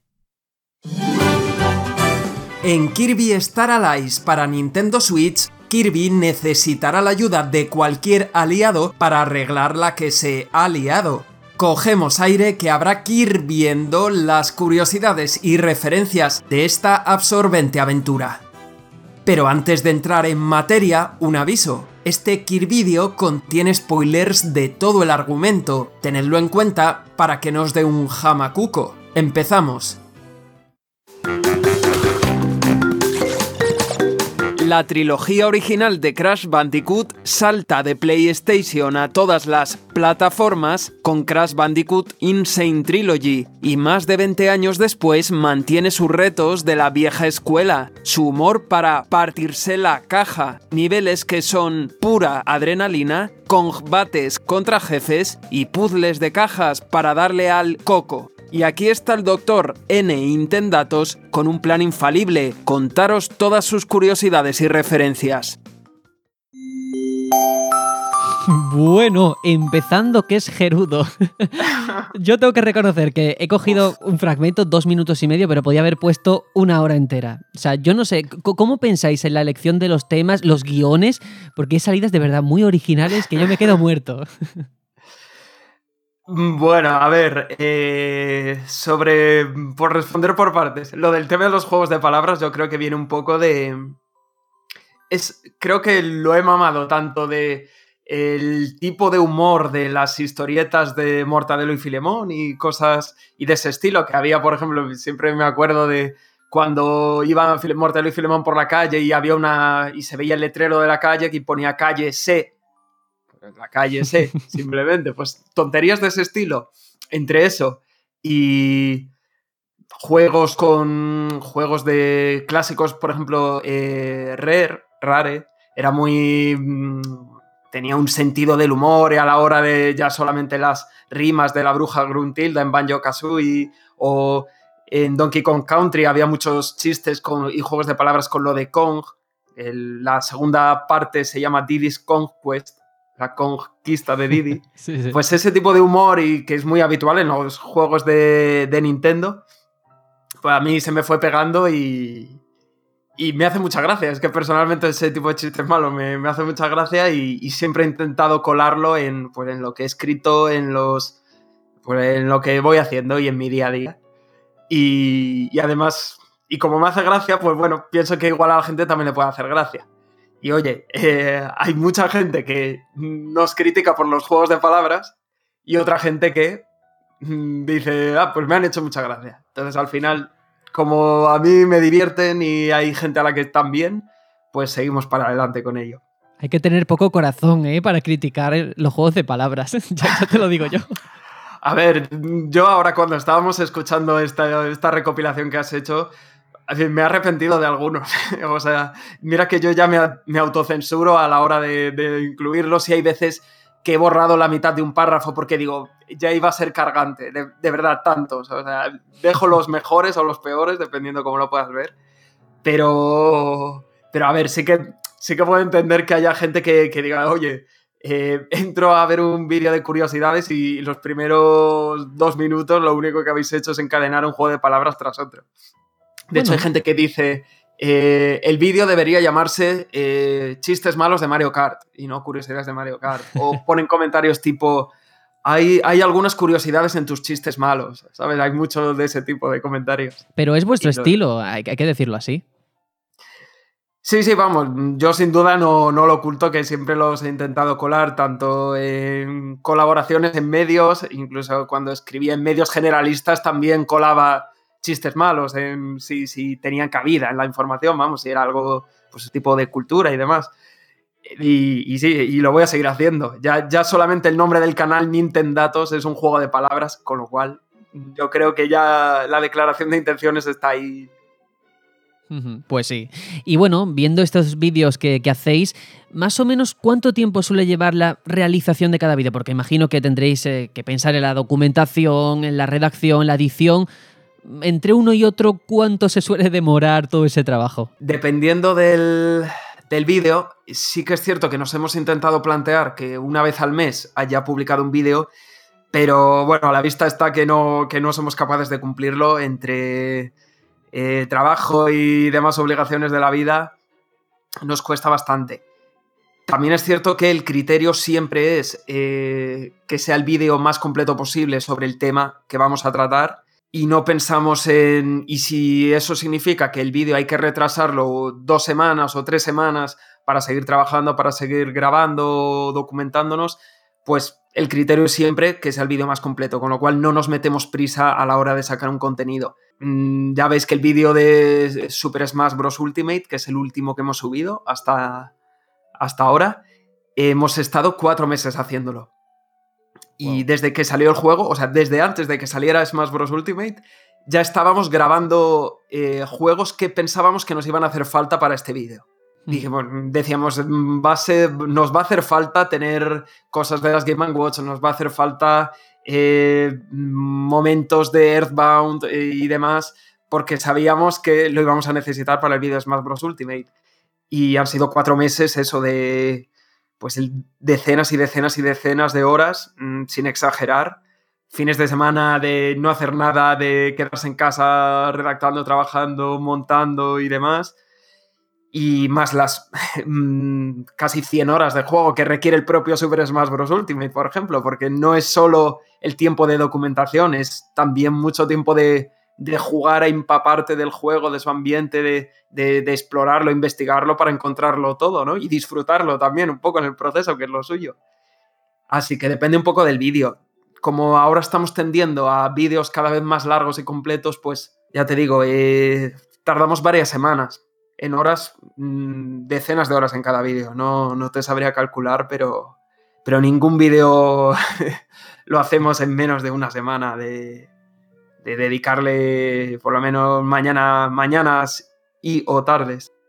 Eso también se percibe en los detalles, ¿eh? porque hay muchas cosas que a lo mejor cuando uno ve un vídeo no percibe, no presta atención, pero que a lo mejor estés diciendo algo concreto, una palabra, y lo que veas en pantalla tenga relación exacta. Eso también hay que pensarlo, ¿eh? que muchas veces no es fácil. Y ahí está. Y yo hablo por mí, pero yo al menos siempre he buscado que en el trabajo de otros mm, que exista algo más que el simple divertimento, que por supuesto es importante, pero un punto didáctico o de aprendizaje. Nosotros mismos con el batallón creo que a veces, con mayor o menor fortuna, también lo intentamos, pero veo como cada vez es más difícil resaltar esa faceta didáctica, sobre todo en YouTube, donde llama la atención el que grita más alto o buscar el enfrentamiento. Como alguien que, que estarás acostumbrado a leer comentarios, que lo estabas diciendo antes, ¿Crees que la audiencia media de YouTube es diferente a la que puede haber en otro medio?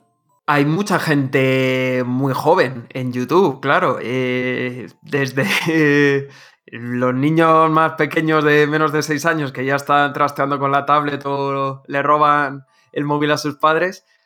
Pero bueno, por ejemplo, a mí me gusta mucho trastear con el YouTube Analytics, con las analíticas, las, métricas y, y, las gráficas de YouTube para saber qué tipo de gente ve mi canal, ¿no? Del canal Nintendo Datos.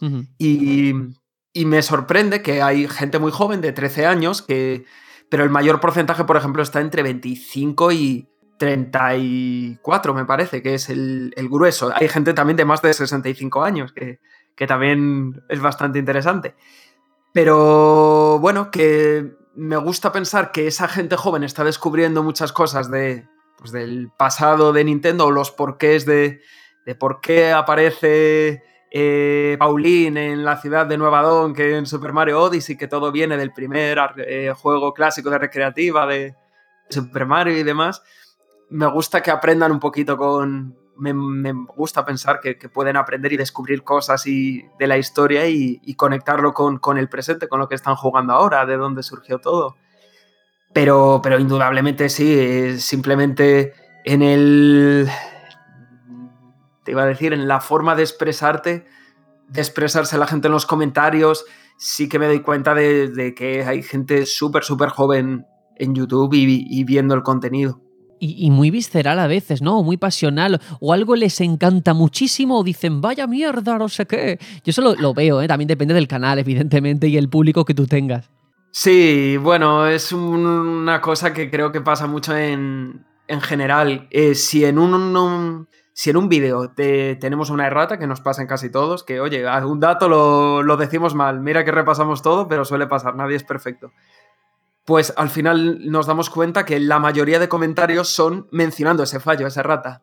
Nos pasa en general, en, sobre todo en redes sociales, que siempre tendemos a compartir, a compartir o a mm, difundir mucho más lo que no nos gusta o de lo que nos quejamos que lo bueno o lo que nos parece bien. Y, se nota claramente en los comentarios. Eh, muchos comentarios tipo menudos chistes de mierda o eh, no me gusta nada cómo hablas o, buen vídeo, pero mm, te dejo el dislike porque, porque, no, porque te faltó no sé qué cosa. dices tú, joder, podríamos ser un poquito más constructivos e intentar eh, o decir de otra manera lo, en lo que podemos mejorar o no decir lo malo o, envolverlo también de lo que nos gusta para, porque al final creo que, estamos ayudando al que hace las cosas mal si difundimos sus mensajes para quejarnos. Es un clásico en redes sociales, en Twitter, eh, decir indignante las declaraciones de este youtuber machista o cualquier tema que sea, algún tema polémico y enlazamos su vídeo en el tweet. Con lo cual le estamos dando visibilidad, le estamos dando ingresos, estamos generando eh, que YouTube eh, recomiende más su vídeo porque tiene muchas interacciones y tiene muchas reproducciones. Con lo cual al final estamos ayudando a difundir los mensajes que no nos gustan o, que nos parecen eh, que, no aportan nada bueno. Pues en vez de eso, ¿por qué no somos un poquito más constructivos e intentamos difundir los que nos gustan o apoyar a los creadores que creemos que lo hacen bien? Pues no, no nos animamos, o sea, cuando vemos un vídeo que nos gusta tendemos a simplemente decir qué vídeo más guay y cerrar la pantalla del navegador. pero en cuanto vemos un vídeo que, o algo que no nos gusta, ya nos hierve la sangre y tenemos que ir a copiar el link y compartirlo. Entonces creo que ahí en general deberíamos reflexionar todo el mundo un poquito y, pensar en, en lo que acabamos creando con ese comportamiento, con esa forma de actuar. Se tiende a, trabajar más lo negativo que lo positivo y eso al final no aporta, que es de lo que se trata. Eh, hace un par de programas precisamente aquí reflexionábamos de cómo los creadores de contenido, especialmente en YouTube, a veces son esclavos de, de la propia audiencia, de las cifras, de no bajar el listón y caen en una espiral de la cual algunos no pueden salir hay personas que es verdad que al alcanzar cierto estatus no pueden subir todo el contenido que les gustaría y en cierta forma se deben a sus usuarios. Entonces suben el contenido que creen que es tendencia o que les puede gustar a ellos. Entonces, con total honestidad, ¿eh? ¿te ha influido de alguna forma todo, todo lo que envuelve a YouTube a la hora de sacar un vídeo? No sé, quizás hacer otro contenido porque pensabas que no iba a funcionar, sentir cierta responsabilidad por no estar a la altura. No sé. Pues bueno, a ver, si quisiéramos, eh, si miráramos solo el número de visualizaciones, estaríamos haciendo curiosidades de Fortnite de cada temporada constantemente. Eso segurísimo. Sí que es cierto eh, que lo hemos pensado alguna vez de igual podríamos probar a hacer un vídeo de curiosidades de Fortnite mm, a ver qué, porque probablemente interese mucho a la gente y, guste y sea un vídeo que interese y haga eh, darse a conocer más el canal. Pero como realmente no nos llama el juego en sí ni, y nos parece un poco forzarnos a, jugarlo o hacer un vídeo, eh, no, hemos decidido no hacerlo. Entonces, sí que es cierto que hay vídeos que nos hemos currado, creo que hemos intentado hacerlo lo mejor posible, como un vídeo que hicimos sobre ya más eh, sobre historia y desarrollo, el desarrollo de Star Fox, que habla un poquito de la historia de ese juego, y ese vídeo eh, tuvo muy pocas visualizaciones para, lo que era la media del canal, con lo cual pensamos, igual no interesa tanto los vídeos puramente de historia del videojuego. Mm, y es mejor simplemente que nos ciñamos a curiosidades, porque es cierto que hay temas de los que nos apetece hablar, pero si ves que la recepción eh, del vídeo, mm, oye, por algún motivo, si solo la ve una décima parte de los suscriptores o de la gente que suele ver tus vídeos normalmente, pues, pues sí que te da para pensar, pues igual esto no, no les interesa o igual... A mí me da un poco de bajón a pensarlo porque sí que me gustaría hablar mucho más sobre historia y desarrolladores y, y el pasado. Y yo no me olvido de esos temas, pero sí que creo que, que a veces eh, sin acabar de caer en lo más comercial, porque mm, para hacer un vídeo tan que requiera tanto tiempo, si no te motiva el tema, es que al final se convierte en, una esclavitud, pues sí que es cierto que, que al final sabes, mira, Mario y Zelda siempre funcionan muy bien, pues igual es mejor eh, elegir un... investigar sobre Mario y Zelda que sobre Star Fox, probablemente que tenga mucho menos tirón, ya sabemos que a Nintendo le cuesta mucho eh, sacar una entrega que se convierta en un éxito de Star Fox. Pues ya simplemente, al final sí que acabas mm, buscando un equilibrio entre los temas que crees que pueden interesar más a la gente, porque, oye, al final también es un gusto ver que, la gente, que mucha gente ve el contenido, que interesa y que se está moviendo mucho. Y también, pues, entre lo que realmente te motiva a ti, a mí a hablar como Mario y Zelda siempre me gustan, no tengo ningún problema de seguir haciendo vídeos de ellos. Yo sé que, es un tema que no, que no tiene fin, vamos, siempre podría estar sacando curiosidades de otro Mario o otro Zelda. Pero, pero ya te digo, que, que al no intentamos pensar solo en las visualizaciones porque, porque si no estaríamos haciendo otra cosa. Probablemente si lo estaríamos haciendo inventándonos Nintendo Directs y filtraciones y hablando a cámara y apareciendo con actitud sorprendida en las miniaturas. Entonces haríamos otra cosa si solo pensáramos en eso. Pues sí, además eh, vosotros ya estáis eh, con un volumen de audiencia bastante notorio, también de trabajo que conlleva cada vídeo. Y yo entiendo que muchos perciban, y es lógico, ese punto romántico de, bueno, yo solamente subo el contenido que me apetece. Pero imagino que al final uno también pone los límites, como tú dices, encontrar el equilibrio, que si va a salir Pokémon Let's Go, oye, quizás es un buen momento para sacar un vídeo de curiosidades de Pokémon que ibas a sacar dos meses, dos meses después o dos meses antes, ¿no? Buscar el hueco y aprovecharte de la circunstancia sin renunciar a tu esencia. Sé que es complicado, que decirlo es fácil, pero hay que intentar lograrlo, ¿no? Sí, sí, buscar la percha de actualidad que, que se dice en el periodismo.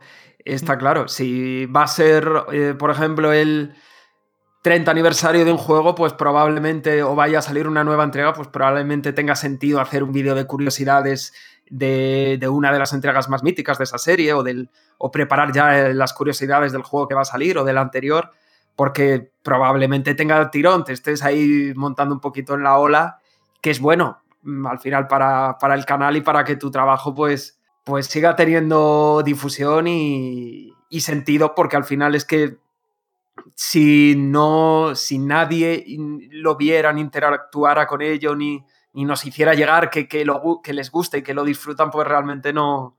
Tienes que sentir que hay alguien al otro lado, que yo creo que es uno de los eh, de las cosas básicas, hacer comunidad y, sentir que hay gente al otro lado y que te lo diga, que, te transmita que, lo que haces le interesa o que esto le gusta más o menos y demás. Mm, eso es lo más, lo más problemático de, Internet, ¿eh? nosotros también lo, lo, sabemos muy bien. Afortunadamente tenemos una comunidad ahí que no falla y eso es una bendición cuando uno la encuentra. Y cualquiera que eche un vistazo a Nintendatos, bueno, verá que no solamente está en el nombre, sino que casi la totalidad de vuestro contenido está destinado a Nintendo, excepto un par de vídeos sobre Spider-Man y God of War. Y claro, eh, yo más o menos lo intuyo porque ya te conozco desde hace tiempo, pero ¿Qué te une a Nintendo? ¿Qué tienen los de Kyoto para que exista toda esa legión de jugadores que es verdad que están detrás de cada paso que da la compañía?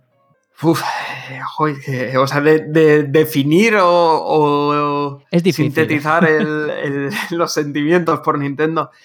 Pues, a ver, de lo único que sé decir es que para mí no hay otros juegos que me fascinen igual, ni, ni soy capaz de... Siempre me consiguen eh, transmitir un, un, amor y una atención al detalle los juegos de Nintendo que, aunque sé que existen otros juegos, hay, juegos fantásticos en todas las plataformas, ahí no, no distingo y por eso también juego en otras plataformas, no solo me cierro a jugar en una. Eh, la realidad es esa, que no solo que los juegos me parezcan mm, videojuego, eh, tiene una, mm, digamos, una forma de diseñar y de trabajar los videojuegos casi artesanal Nintendo, de esos diseños de niveles de Mario, eh, Zelda, cómo, cómo, son capaces siempre de guiarte sin que te des cuenta y de presentarte todas las mecánicas, como la forma de que tiene Nintendo de hacer los videojuegos siempre a partir de las mecánicas, que siempre repiten una y otra vez, por ejemplo, cuando va a salir un juego de Zelda, eh, que ellos no piensan en la historia de, del juego ni dónde va a ir en la cronología, sino que lo primero es una mecánica que Link pueda trepar las montañas o pueda escalar cualquier superficie. Y a partir de ahí siguen creando el juego y lo último ya será lo que más le parece preocupar a los fans, que es dónde va el juego en la cronología. Entonces me gusta muchísimo esa forma de plantearse los videojuegos como mecánicas mm, alrededor de las cuales ya vas creando lo demás y me flipa. Además que como compañía y como periodista me parece que tiene una historia Nintendo fascinante. O sea, es la compañía más veterana. Eh, bueno, ya sabemos los inicios que tuvo desde que fabricaban naipes a que todo, toda esa historia que han tenido tan amplia y, que sigue siendo a día de hoy eh, apasionante seguir la actualidad de Nintendo y ver cómo ahora van de incluso eh, mm, eh, haciendo un giro o transitando por un camino que las lleva hacia una empresa de entretenimiento total con películas, con parques de atracciones y eh, juegos para dispositivos móviles y demás. Vamos, me parece que tiene unos juegos y una historia interesantísima y por eso es por lo que de siempre me ha interesado me ha interesado Nintendo, sus personas y, y, se nota cuando se hace de forma apasionada, eh, con respeto y, sobre todo sin, sin ese toque fanático en el que a veces se cae, ya no solamente con Nintendo, sino con cualquier compañía, ¿no? Creo que para poder apreciar o para poder hablar bien de una empresa, de una marca o de un juego, no hace falta desprestigiar al resto, ¿no? Y cuando, bueno, No, se, claro. se consigue eso, es muy bonito cómo se transmite. Y luego, también hablando un poco de esa hoja de ruta de Nintendatos, en el futuro podemos esperar ver juegos dedicados de, de- de otras empresas, no solamente Nintendo, o esa, vais a seguir por esa línea. Pues bueno, el, el canal, aunque empezó siendo un, un, digamos, estando centrado en Nintendo, tal y como dice el nombre, eh, ya a finales del año pasado, de 2018, ya con la incorporación de Rubén también al equipo, que tiene pues otras inquietudes que no son exactamente las mías a nivel de, de videojuegos y demás, pues sí que decidimos abrirnos a que en Nintendatos no solo haya juegos de Nintendo, es decir, puede haber juegos multiplataforma, puede haber juegos exclusivos para PlayStation 4, como ya ha habido vídeos en el canal de God of War o, o Spider-Man, como comentas. Es decir, que es- yo estaba jugando esos juegos y, sentía que tenían muchos detalles, eh, muchas curiosidades, mucho, muchas cosas interesantes que contar, tipo del estilo de las que contamos en Nintendatos. Entonces, ¿por qué no hacerlo? al final esos vídeos, aunque fue un poco raro el recibimiento inicial de que, oye, ¿qué hace un vídeo de PlayStation en Nintendatos? Hubo gente que decía que se iba a dejar de suscribir, o sea, que iba a desuscribirse del canal por eso, porque ellos entraban solo para ver contenido de Nintendo. Y ahí es donde ves ese fanatismo pernicioso que hay, que, que hay en esta industria, ¿no? El de, no, no, yo Nintendo o nada, o yo Sony o, nada, Nintendo mierda. Claro, eh, pues no, pues si te das cuenta, si eres capaz de jugar a todo y ver que hay cosas interesantes que, que disfrutar en- en distintas plataformas, pues sabrás que pueden convivir perfectamente Nintendo y PlayStation y Xbox. Si algún día me puedo hacer con una, pues, pues en Nintendo habrá juegos de todas las plataformas. Sí que es cierto que como principalmente soy yo el que me encargo de los guiones, pues al final se va a notar esa pasión especial o esa predilección por Nintendo y va a haber más peso de Nintendo en el canal. Yo creo que es en donde más estoy especializado. Pero por supuesto va a seguir habiendo de vez en cuando, cuando consideremos opor- oportuno, eh, más vídeos. Yo tengo muchas ganas de dedicarle algo, por ejemplo, a Uncharted, a Ratchet Clank, nos ha pedido bastante la gente, a The Last of Us, y, y seguro que daban para vídeos pues, pues llenos de, de cosas muy chulas que contar. Así que por supuesto, lo haré. Sí, por, por supuesto, habrá que, que estar pendiente a ese canal de YouTube. Quiero darle ahora paso a mis compañeros, pero antes yo siempre tiendo a hacer esta pregunta cuando traemos aquí algún creador de contenido, porque creo que es la forma quizás más directa del que te está escuchando, que a lo mejor no conoce o no sabe nada del proyecto, pueda empatizar o pueda conectar con, con lo que haces. ¿De qué vídeo te sientes más orgulloso si la gente debería ser el primero que viese? Uf, el vídeo del que me siento más orgulloso.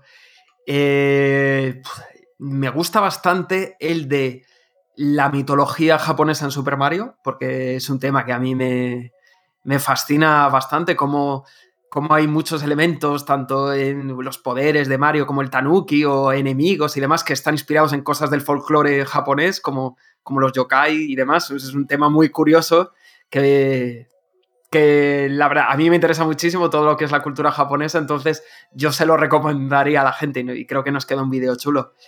Y luego si, por ejemplo, quiere ver un vídeo de los que son súper detallados, de estos por los que, eh, que caracterizan al canal, pues le diría el de Super Mario Odyssey o el de referencias a otros celdas en Breath of the Wild, que es el típico vídeo en el que decimos que cada colina tiene un nombre basado en un enemigo del Zelda 2 de la NES o cosas así. Si quieres ver un repaso a todos esos guiños y detalles que ha ido metiendo eh, Nintendo en Breath of the Wild, que es como un homenaje a todos los Zeldas, pues le recomendaría esos. Mitología japonesa en Super Mario, eh, Super Mario Odyssey y referencias en Breath of the Wild. Mm, Yo creo que serían tres vídeos por los que le recomendaría empezar. Pues perfecto, lo que está claro es que de todos los vídeos de verdad siempre aprendes algo que uno puede decir, Buah, esta lección la tengo aprendida, pero no es verdad y lo importante es que lo aprendes de una forma amena y divertida, que no es ahora una persona soltando un montón de información y ya está. Y eso es muy importante, el saber comunicar, el saber transmitir y sobre todo pues el talento que demuestras con estos vídeos. Así que bueno, es un placer y quiero ahora dar paso a Juanjo que creo que tiene alguna pregunta o no sé si exactamente Juanjo, pero bueno, que nos lo cuente él. Bueno, lo primero es felicitar a Nacho por, por su canal y, y nada, decirle que gracias. soy, nada, decirte que soy suscriptor y bueno, y aparte de, mí, pues mi, mi, hija pequeña, María José, que desde aquí le mando un abrazo, un saludo muy fuerte, eh, me ha pedido, cuando se enteró de que iba, íbamos a hacer esta entrevista, pues se puso muy contenta porque os sigue. Contenta, ¿verdad? Exacto, le gusta mucho vuestro canal. Le cuesta pillar las referencias, ya te digo, es más por la información que por las referencias, porque lógicamente con 10 años no tiene bagaje como para pillarlo, se ríe, pero no sabe muy bien de qué. El caso es que ella, pues cuando se enteró, se puso muy contenta y me pidió que os preguntara, pobrecita, me dice, ¿le puedes preguntar cómo lo hace para saber tanto? Yo hago simplemente para preguntarte muy buena pregunta. cómo lo haces. Buf, pues, pues haber estado toda la vida jugando a juegos de Nintendo y tener la cabeza muy, muy mal ya, ya muy, muy llena de datos un poco absurdos de juegos. O sea, que, que, te fascinen tanto los videojuegos que seas capaz de recordar, anda, si este, este río del Breath of the Wild, este nombre me suena, ¿no era un enemigo que salía en el Zelda Link's Awakening de la Game Boy? Pues, pues al final de jugar, de haber estado toda la vida jugando, de ser a la cosa a la que le he dedicado más horas en mi vida, seguramente, más que a dormir probablemente. Así que al final es eso, que si te gusta tanto, tienes la cabeza llena de datos y de referencias y cuando estás jugando yo ya voy haciendo el guion mentalmente, anda, mira, si esto es esto o esto viene de aquí o anda, mira qué detallito más bueno. Yo ya estoy todo el día pensando en, o sea, digamos que me imagino, eh, es lo típico de que cuando te gusta tanto algo, mientras juegas y descubres los detalles, sientes ganas de contárselo a alguien, de, anda, mira, ¿sabías que esto es, es viene de esto? Pues al final por eso hacemos los vídeos, porque es para compartir un poquito todos esos detalles y, esa fascinación por, esa atención al detallito. Pues, pues fíjate, pues yo creo que, María José, lo primero es, eh, yo creo que al final eh, lo que te está diciendo aquí el compañero Nacho es que disfrutes de los videojuegos y que hagas caso a tu padre, que es un sensei en esto. Y ya está. Sí, en resumen, sí, tú juegas mucho, y aprenderás muchísimo de videojuegos y disfrútalos. Y ya algún día igual te haces youtuber y, nos enseñas a los demás curiosidades de, los juegos. Pues Eso es su sueño, ¿eh? os digo. Mi hija, si pudiera ser youtuber, sería feliz, como creo que la inmensa mayoría de niños de, esta generación. Sí, pero al final yo creo que eh, el tema fundamental que subyace, que hay que dejar claro, que nosotros lo tenemos claro, pero muchos jóvenes no, es que detrás de estos proyectos, detrás de toda esta conversación y entrevista que estamos teniendo con Nacho, hay un trabajo, hay un esfuerzo. Cada vídeo requiere un montón de trabajo, como digo, de, horas mm, de redacción, de documentación, de edición, y que no es realmente poner una cámara y esperar que el éxito y los focos te van a llegar, porque no es así. Claro, eh, al final es, es, es trabajo y, y, los inicios son bastante duros, sobre todo cuando ves que te has currado mucho un vídeo y y tienes cinco visualizaciones y dos son de tu familia y una de tu amigo y dices, uff, es que es mucho trabajo y nadie dice nada o, el único comentario luego además es un comentario malo, negativo, pues dices,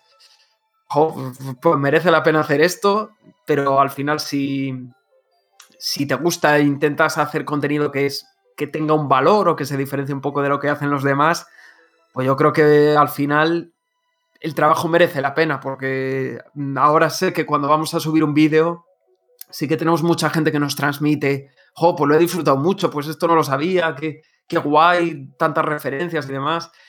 Y, la verdad, pues, pues es muy satisfactorio porque es, es ver que consigues conectar, con lo cual el trabajo, hay mucho trabajo detrás, sí, de leer y de redactar y de grabar, pero creo que, gracias a, la gente que hay al otro lado y cuando te lo transmiten, pues, pues dices, mira, pues, pues claro que, tengo que seguir haciéndolo porque estamos llegando a, la gente. De hecho, bueno, no quiero sonar tampoco indiscreto, pero desde la ignorancia de los que no estamos tan metidos en el contexto de YouTube, a día de hoy, con 95.000 suscriptores, ¿ganáis dinero? ¿Se puede vivir de, de lo que estáis haciendo?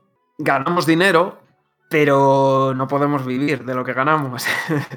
sí que se gana dinero, eh, mm, depende de muchos factores, de también de cuántos anuncios quieras introducir en el vídeo, que hay gente que, introduce muchísimos. En, a partir de 10 minutos, digamos que tú puedes colocar los anuncios que quieras, o, los huecos para anuncios que quieras. Luego YouTube lo rellena si, si considera que tu vídeo es lo suficientemente interesante para la gente. Pero no, ahora mismo no podríamos vivir de ello. Eh, ojalá, pero, pero, pero no, no, no, no. Con 100.000 suscriptores, incluso vídeos que tienen más de un millón de visualizaciones, no se, gana un dinerito, oye, que, viene bien, dices, mira, pues ya te he copado unos cuantos juegos, pero, pero no, no para, no para comer ni dedicarte a esto. Por lo menos en, el, en, España, por lo menos en España, porque sí que sé que en Estados Unidos eh, se gana bastante más por, por visualización, por CPM, o sea, que es por por cada mil impresiones de anuncios se gana más desde Estados Unidos que desde España, teniendo las mismas cifras. Con lo cual, bueno, pues igual hay otros youtubers en otros países, otros canales que sí que puedan vivir de esto, pero nosotros de momento no. Mm, bueno, si tiene que llegar, llegará, porque el esfuerzo siempre tiene su recompensa y si no, pues seguro que hay otro camino reservado para Nintendatos. Y nada, nos quedamos sin tiempo, pero yo reincido en lo mismo. Yo recuerdo cuando hace 10 años estabas haciendo el machacándonos el joystick, el MEG, con, con Haka, con Rubén. ¿Y cómo conocí lo que hacíais? Conocí el formato podcast, yo no lo conocía, no tenía ni idea y al final eso en cierta forma fue el germen del batallón Pluto, lo cual pues fíjate hasta qué punto es paradójico, ¿no? Cómo son los caminos de la vida. Entonces, bueno, si puedo aquí hacer alguna petición, me encantaría, Nacho, de verdad, que, te lo pienses, que vuelvas a hacer radio porque tienes que hacerla. Así que nada, no, sé cómo lo ves. Eh, tengo muchas ganas y mm, te soy sincero, llevamos más de un año pensando en, en hacer un podcast. Mm, yo personalmente, yo tengo la espinita. No sé si el podcast de Nintendatos o, o hacer o buscar ahí otra forma, pero yo tengo ganas de, hacer algo en formato podcast porque, porque siempre me han encantado y, bueno, ya, ya lo sabes. Y, además creo que está viendo como otro resurgir, no sé por qué motivo, pero creo que los podcasts se están volviendo a, a interesar porque se están haciendo podcasts muy interesantes, como es vuestro caso, entonces me parece que, me parece que ya la ocasión, algo me está diciendo que, es el momento de, volver a esto. Pues sí, yo, como oyente ya digo que lo agradecería y que nada, Nacho, que ha sido un placer tenerte aquí en el Batallón Pluto para hablarnos de un proyecto con tanto cariño como es Nintendatos, de verdad. Nada, muchísimas gracias al batallón por, invitarme y, y nada, pues en el futuro colaboramos en lo que queráis. Eso lo tenemos. Eso es, y que nunca nos falten los juegos de palabra. Nosotros lo, vamos a dejar e, en este punto, vamos a poner un poco de pausa musical, el tema principal de Yoshi Crafter World, y regresamos con más contenido.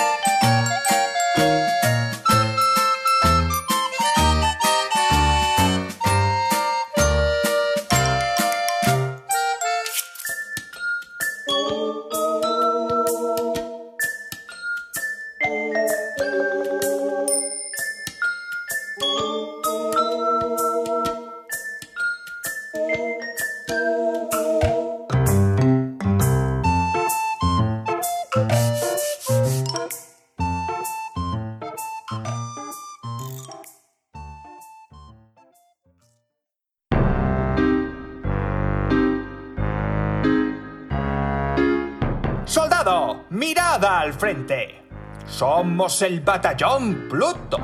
Si quieres seguir informado de la actualidad y escuchar los mejores debates y opiniones de la industria del videojuego, te recomiendo encarecidamente que sigas nuestro podcast semanal en iBox, iTunes y Spotify.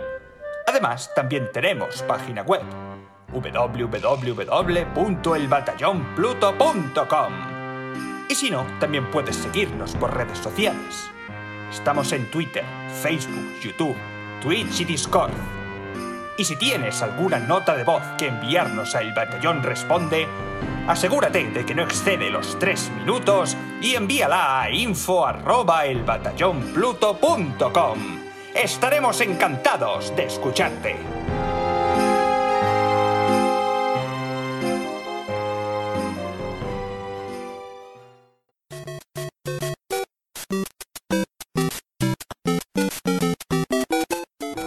Amigos, a Batallón Pluto, soy yo, Mario. Mamma mía, ustedes son número uno. Vosotros también.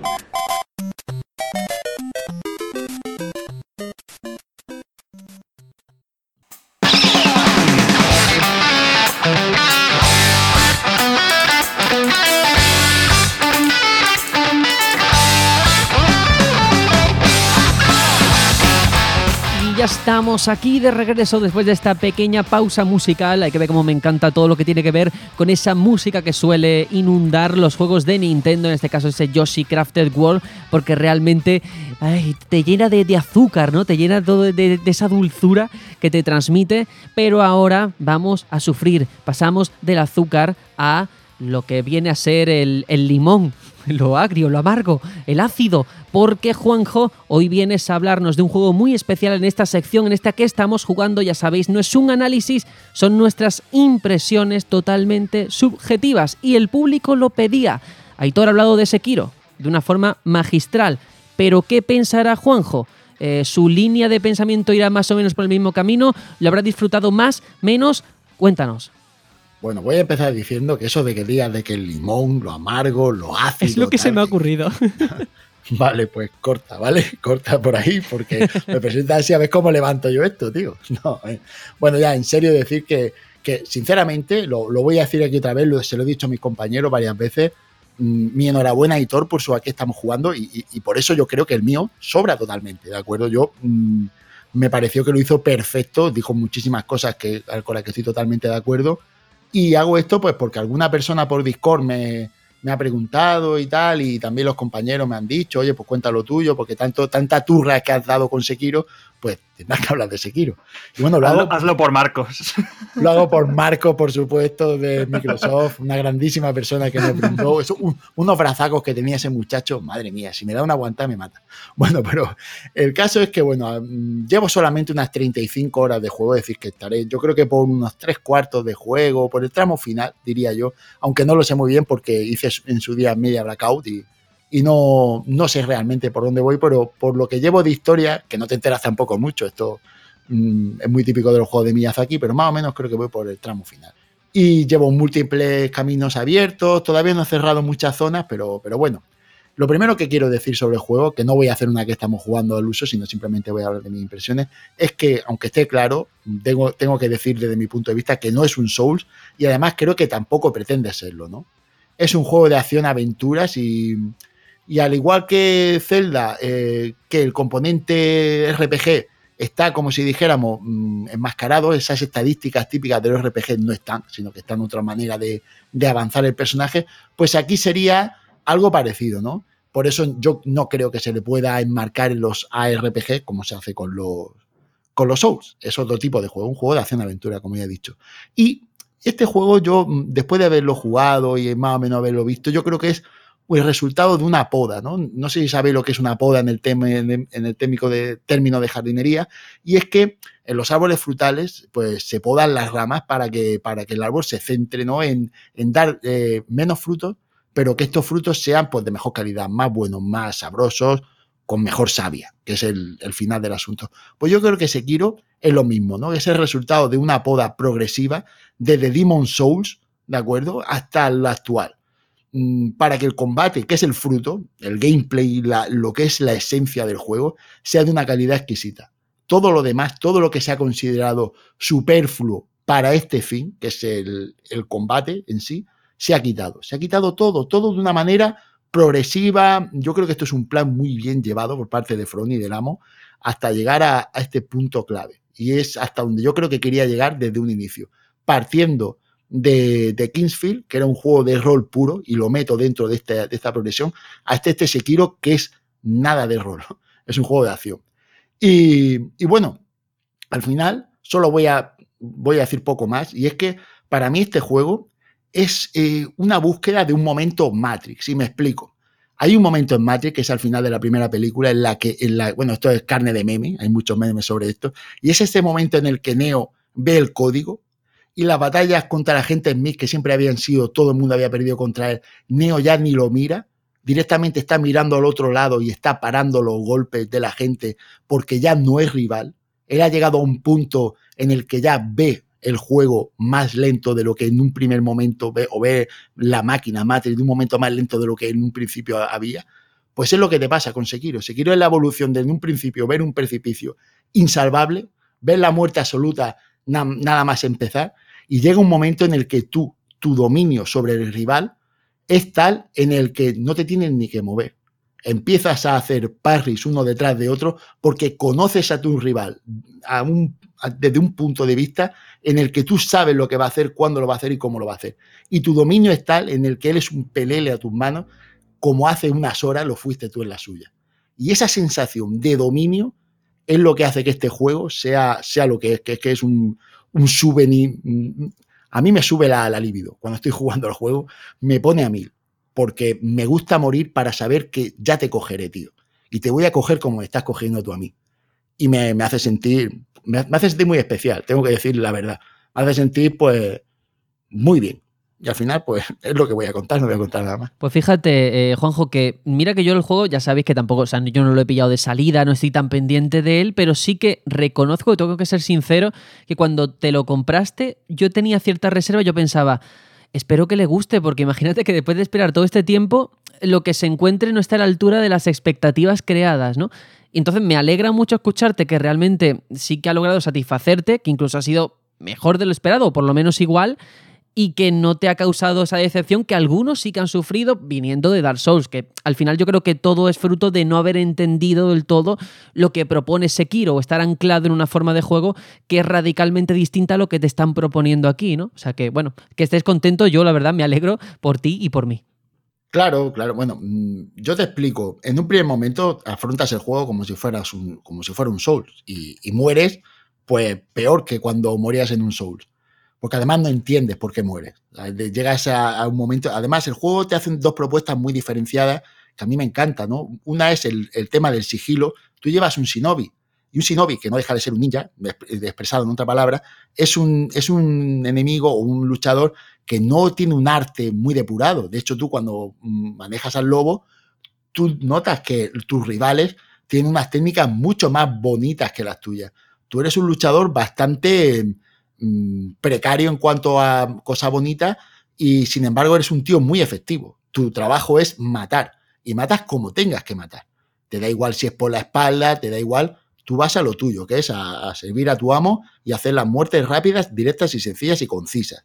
Claro, cuando te enfrentas a un tío que hace unos movimientos y unas cosas, yo que sé, hay un, hay un rival con una lanza que es precioso verlo luchar, pero claro, tú te lo tienes que cargar a base de, de pillería, de salto, de escapada, de parry, y, y, todo eso te lleva a ver eh, esa parte del shinobi de una manera tan exquisita, tan bien llevada, que cuando lo llegas a comprender, te sientes agradecido por haber llegado a eso. Bueno, y además a estas alturas, que Aitor ya se ha terminado el juego, él comentaba, bueno, las impresiones de la semana pasada que hice están en cierta forma sesgadas por lo que pensaba entonces. Ahora sí que hay algunas cosas que han cambiado. ¿Qué ha cambiado exactamente? Sí, bueno, es aclarar simplemente cuando comenté lo que llevaba de juego, llevaba más o menos unas 15 horas. No voy a decir con cuántas las he acabado por si alguno lo considera spoiler, pero bastantes más, entenderéis. Y si es verdad que, por ejemplo, di algunos datos que no son del todo exactos, eh, que creo que llegué a mencionar que los estados alterados no desaparecían, sino que tenías que curarte sí o sí. Eso es completamente falso. Eh, sí que desaparecen al cabo de un tiempo. Lo que pasa es que en ese momento, pues mi barra de, vida era muy pequeña y, tenía que ir a, descansar a algún ídolo antes de que muriera. Pero no, no, es del todo así. Eso se mantiene igual que, con Dark Souls. Y alguna cosilla más que sí que me gustaría comentar es que mm, se habla mucho de que este juego eh, te obliga a hacer parries y, es, correcto, es, así.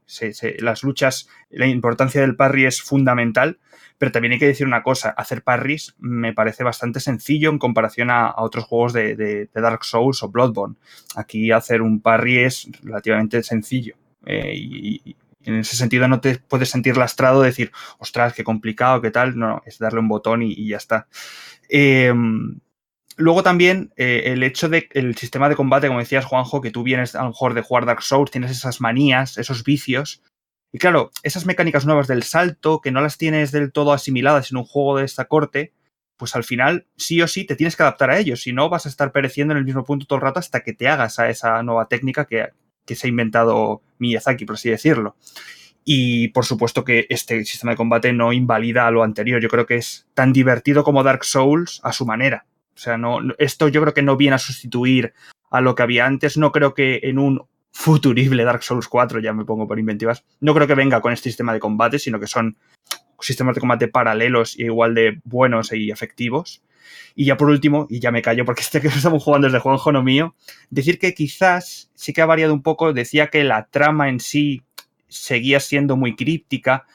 Puede que no sea tan críptica como en otros Dark Souls o en, Bloodborne. Yo creo que el lore está algo más claro en este sentido y puede que tenga algo que ver con que al final la ambientación es más realista, ¿no? Al final estás en, en, un sitio real, en el Japón feudal, aunque luego haya pues esas cosillas que, que no, que son inventadas. Eh, pero yo creo que el quitarte toda, todo ese mundo inventado que tenías en los otros juegos, quizá mm, limite un poco eh, hasta dónde puedes llegar, ¿no? Eh, en cuanto al lore. Sí, bueno, yo quería, quería comentar una cosa sobre, sobre lo que has dicho, que me parece todo muy acertado, y es que este juego he empezado diciendo que no es un Souls, y es que no es un Souls para nada. Por ponerte un ejemplo, para mí, Nio es más Souls que este propio Sekiro. Eh, para mí, Sekiro, yo podría decir que, que, es tan Souls como podría ser God of War o como podría ser Breath of the Wild. Es un juego de otro estilo que toma cosas de los Souls, pero no es un Souls, ¿vale? ¿Qué pasa? Que este juego tiene más cosas de los Souls porque evidentemente el grupo de programación es el que había hecho esos juegos, pero no es un Soul para nada. De hecho, no estoy a favor de que mucha gente está haciendo ranking. ¿Cuál es tu Soul favorito? No, mi, favorito es Dark Soul y el segundo es Sekiro y el tercero es Bloodborne. No creo que debas de hacer eso si lo quieres meter por género porque no está ahí. Yo creo mm. que está en otro sitio y le viene muy bien a Front Software y al juego estar en otro sitio. Bueno, pues mira, distintas impresiones para un juegazo como ese Kiro.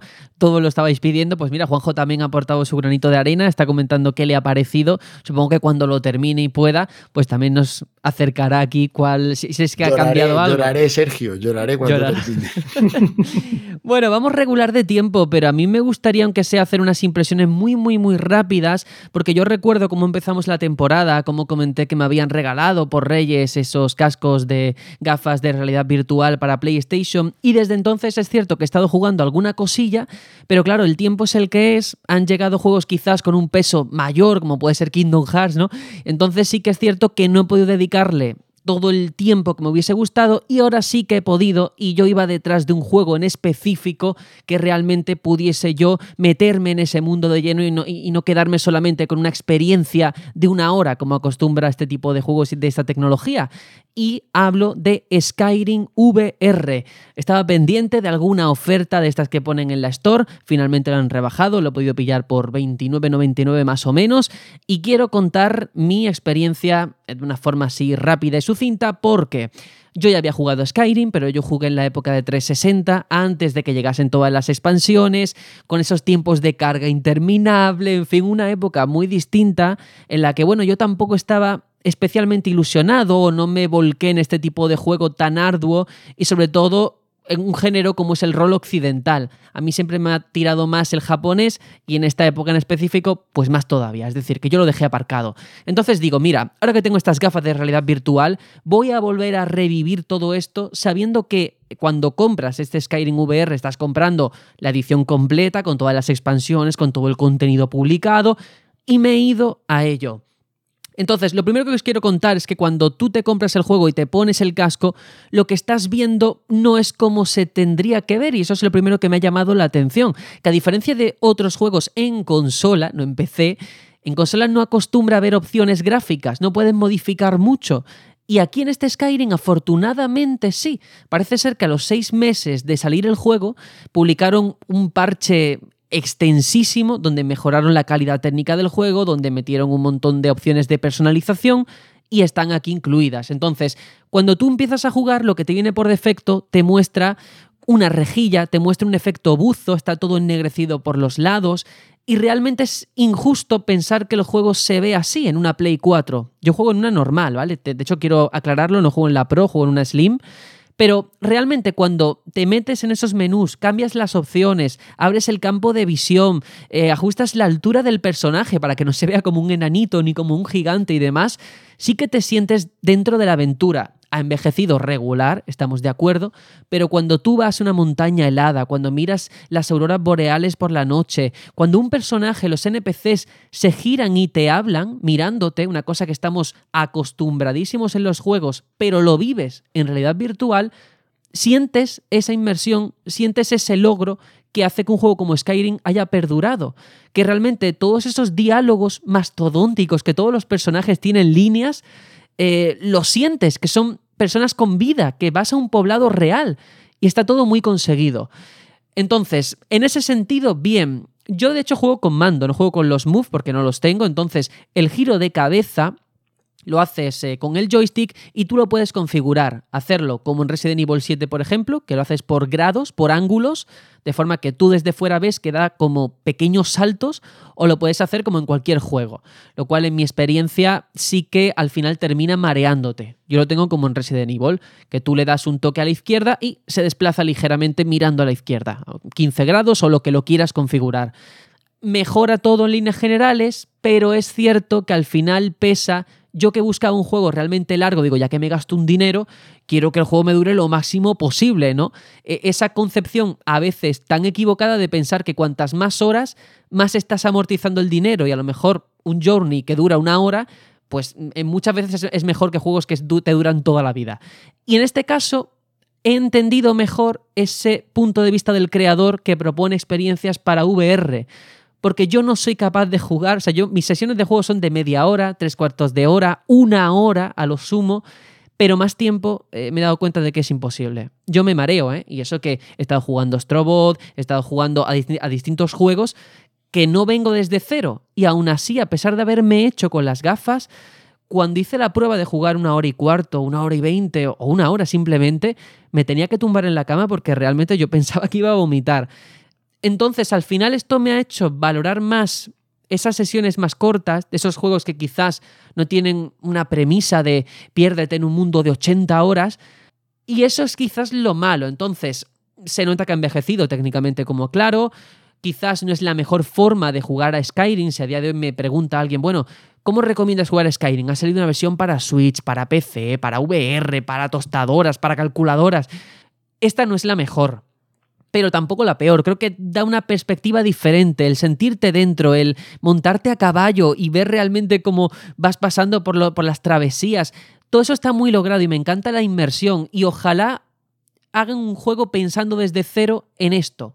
Porque al final lo que pesa en Skyrim VR es que se nota que es un juego al que le han añadido a posteriori este VR. Y por tanto, aunque han metido distintas opciones, sigue palideciendo ante aquel que desde cero en una planificación previa ha dicho vamos a hacer que este juego de rol de 500.000 horas, creo que eso es lo de menos, esté diseñado para jugarse así. Entonces, bueno, una opinión mixta es lo que yo me llevo. Voy a seguir jugando. Me encanta sobre todo esos momentos en los que te deslumbra el entorno, te deslumbra un personaje que se dirige a ti, esos enfrentamientos contra dragones que se ve impresionante, pero no es lo mejor que hay en VR. Esa es la única forma que, puedo yo de concluir esta que estamos jugando. Bueno, yo, también tengo este juego y agradezco lo que, lo que me lo que has comentado esta que estamos jugando, porque yo me, cuando me trajeron los Reyes este el pack Megapack que se llamaba, me venía con varios juegos y este fue uno de los que al final no pude jugar por lo que te has dicho, novedades que salen, cosas que están y está ahí en barbecho. Lo probé y no toquete las opciones que tú comentas y yo ese modo buzo ya lo fue como me pensaba que estaba el juego. De hecho, recuerdo que me preguntaste sobre el juego y yo te comenté que no me gustaba eso, que parecía, que tal, y para mí era un, contra, y ahora me gusta que me comentes esto. Y al final yo deduzco, yo probando las gafas, que también estoy dándole de vez en cuando, me gusta jugar sobre todo a Tetris Effect, se lo recomiendo a todo el que pueda que juegue, que es una auténtica maravilla jugar con la gafa de realidad virtual a, ese juego, en que el verdadero límite de las gafas no, son, no es la tecnología ni la gafa, el límite somos nosotros nuestra incapacidad para procesar ciertos juegos en el entorno virtual. Nosotros somos los que nos mareamos, nosotros somos los que no llegamos. Pero a eso. porque al final el, jugador no es el que tiene que adaptarse a la tecnología, creo que la tecnología está al servicio del que la utiliza, ¿no? Entonces, bueno, únicamente, porque ya digo, vamos muy justo de tiempo, lo siento en el alma, pero sí que quedarme con eso, que si alguien está pensando en adquirirlo, que lo piense bien, que sigue siendo un juegazo, que si alguien ya lo ha comprado y a, primeras ha dicho, uh, esto se ve regulero, no voy a decir que el juego gane y ahora se ve a 4K, pero es cierto que hay que bucear en las opciones, ¿eh? porque por defecto la impresión que te llevas es regulera, es lo único que puedo decir. Y ahora en este punto sí que creo que conviene irnos a la despedida del programa de hoy.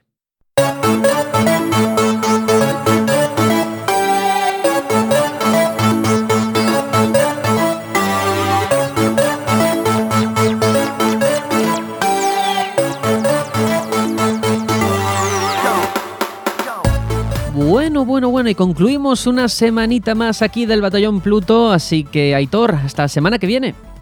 Pues nada, hasta la semana que viene, muchísimas gracias a todos y por favor, Sakurai, sácanos ya Joker en Smash, por favor. ya queda poco. Y Banjo, por favor, que no se te olvide. Y Banjo, Brave, por favor. es tradición. Y lo mismo, Juanjo, nos vemos la semana que viene. Pues sí, pues sí, a ver si me volvemos la semana que viene con las mismas ganas de esta, que han sido muchas. Y nada, jugad mucho, chicos, que merece la pena. Eso es, y lo mismo, Atreides, hasta la próxima semana. Hasta la semana que viene. La verdad es que ha estado bien y han sido temas que me han gustado un montón. A ver si tenemos suerte y buenas noticias para la semana que viene. Eso es, yo me muero de ganas de leer los comentarios de los oyentes. Quiero saber qué piensan de todos estos debates que han surgido hoy. A ver con qué nos asombran. Y nada, yo soy Sergio y nos vemos la próxima semana. Un saludo. Tchau, tchau.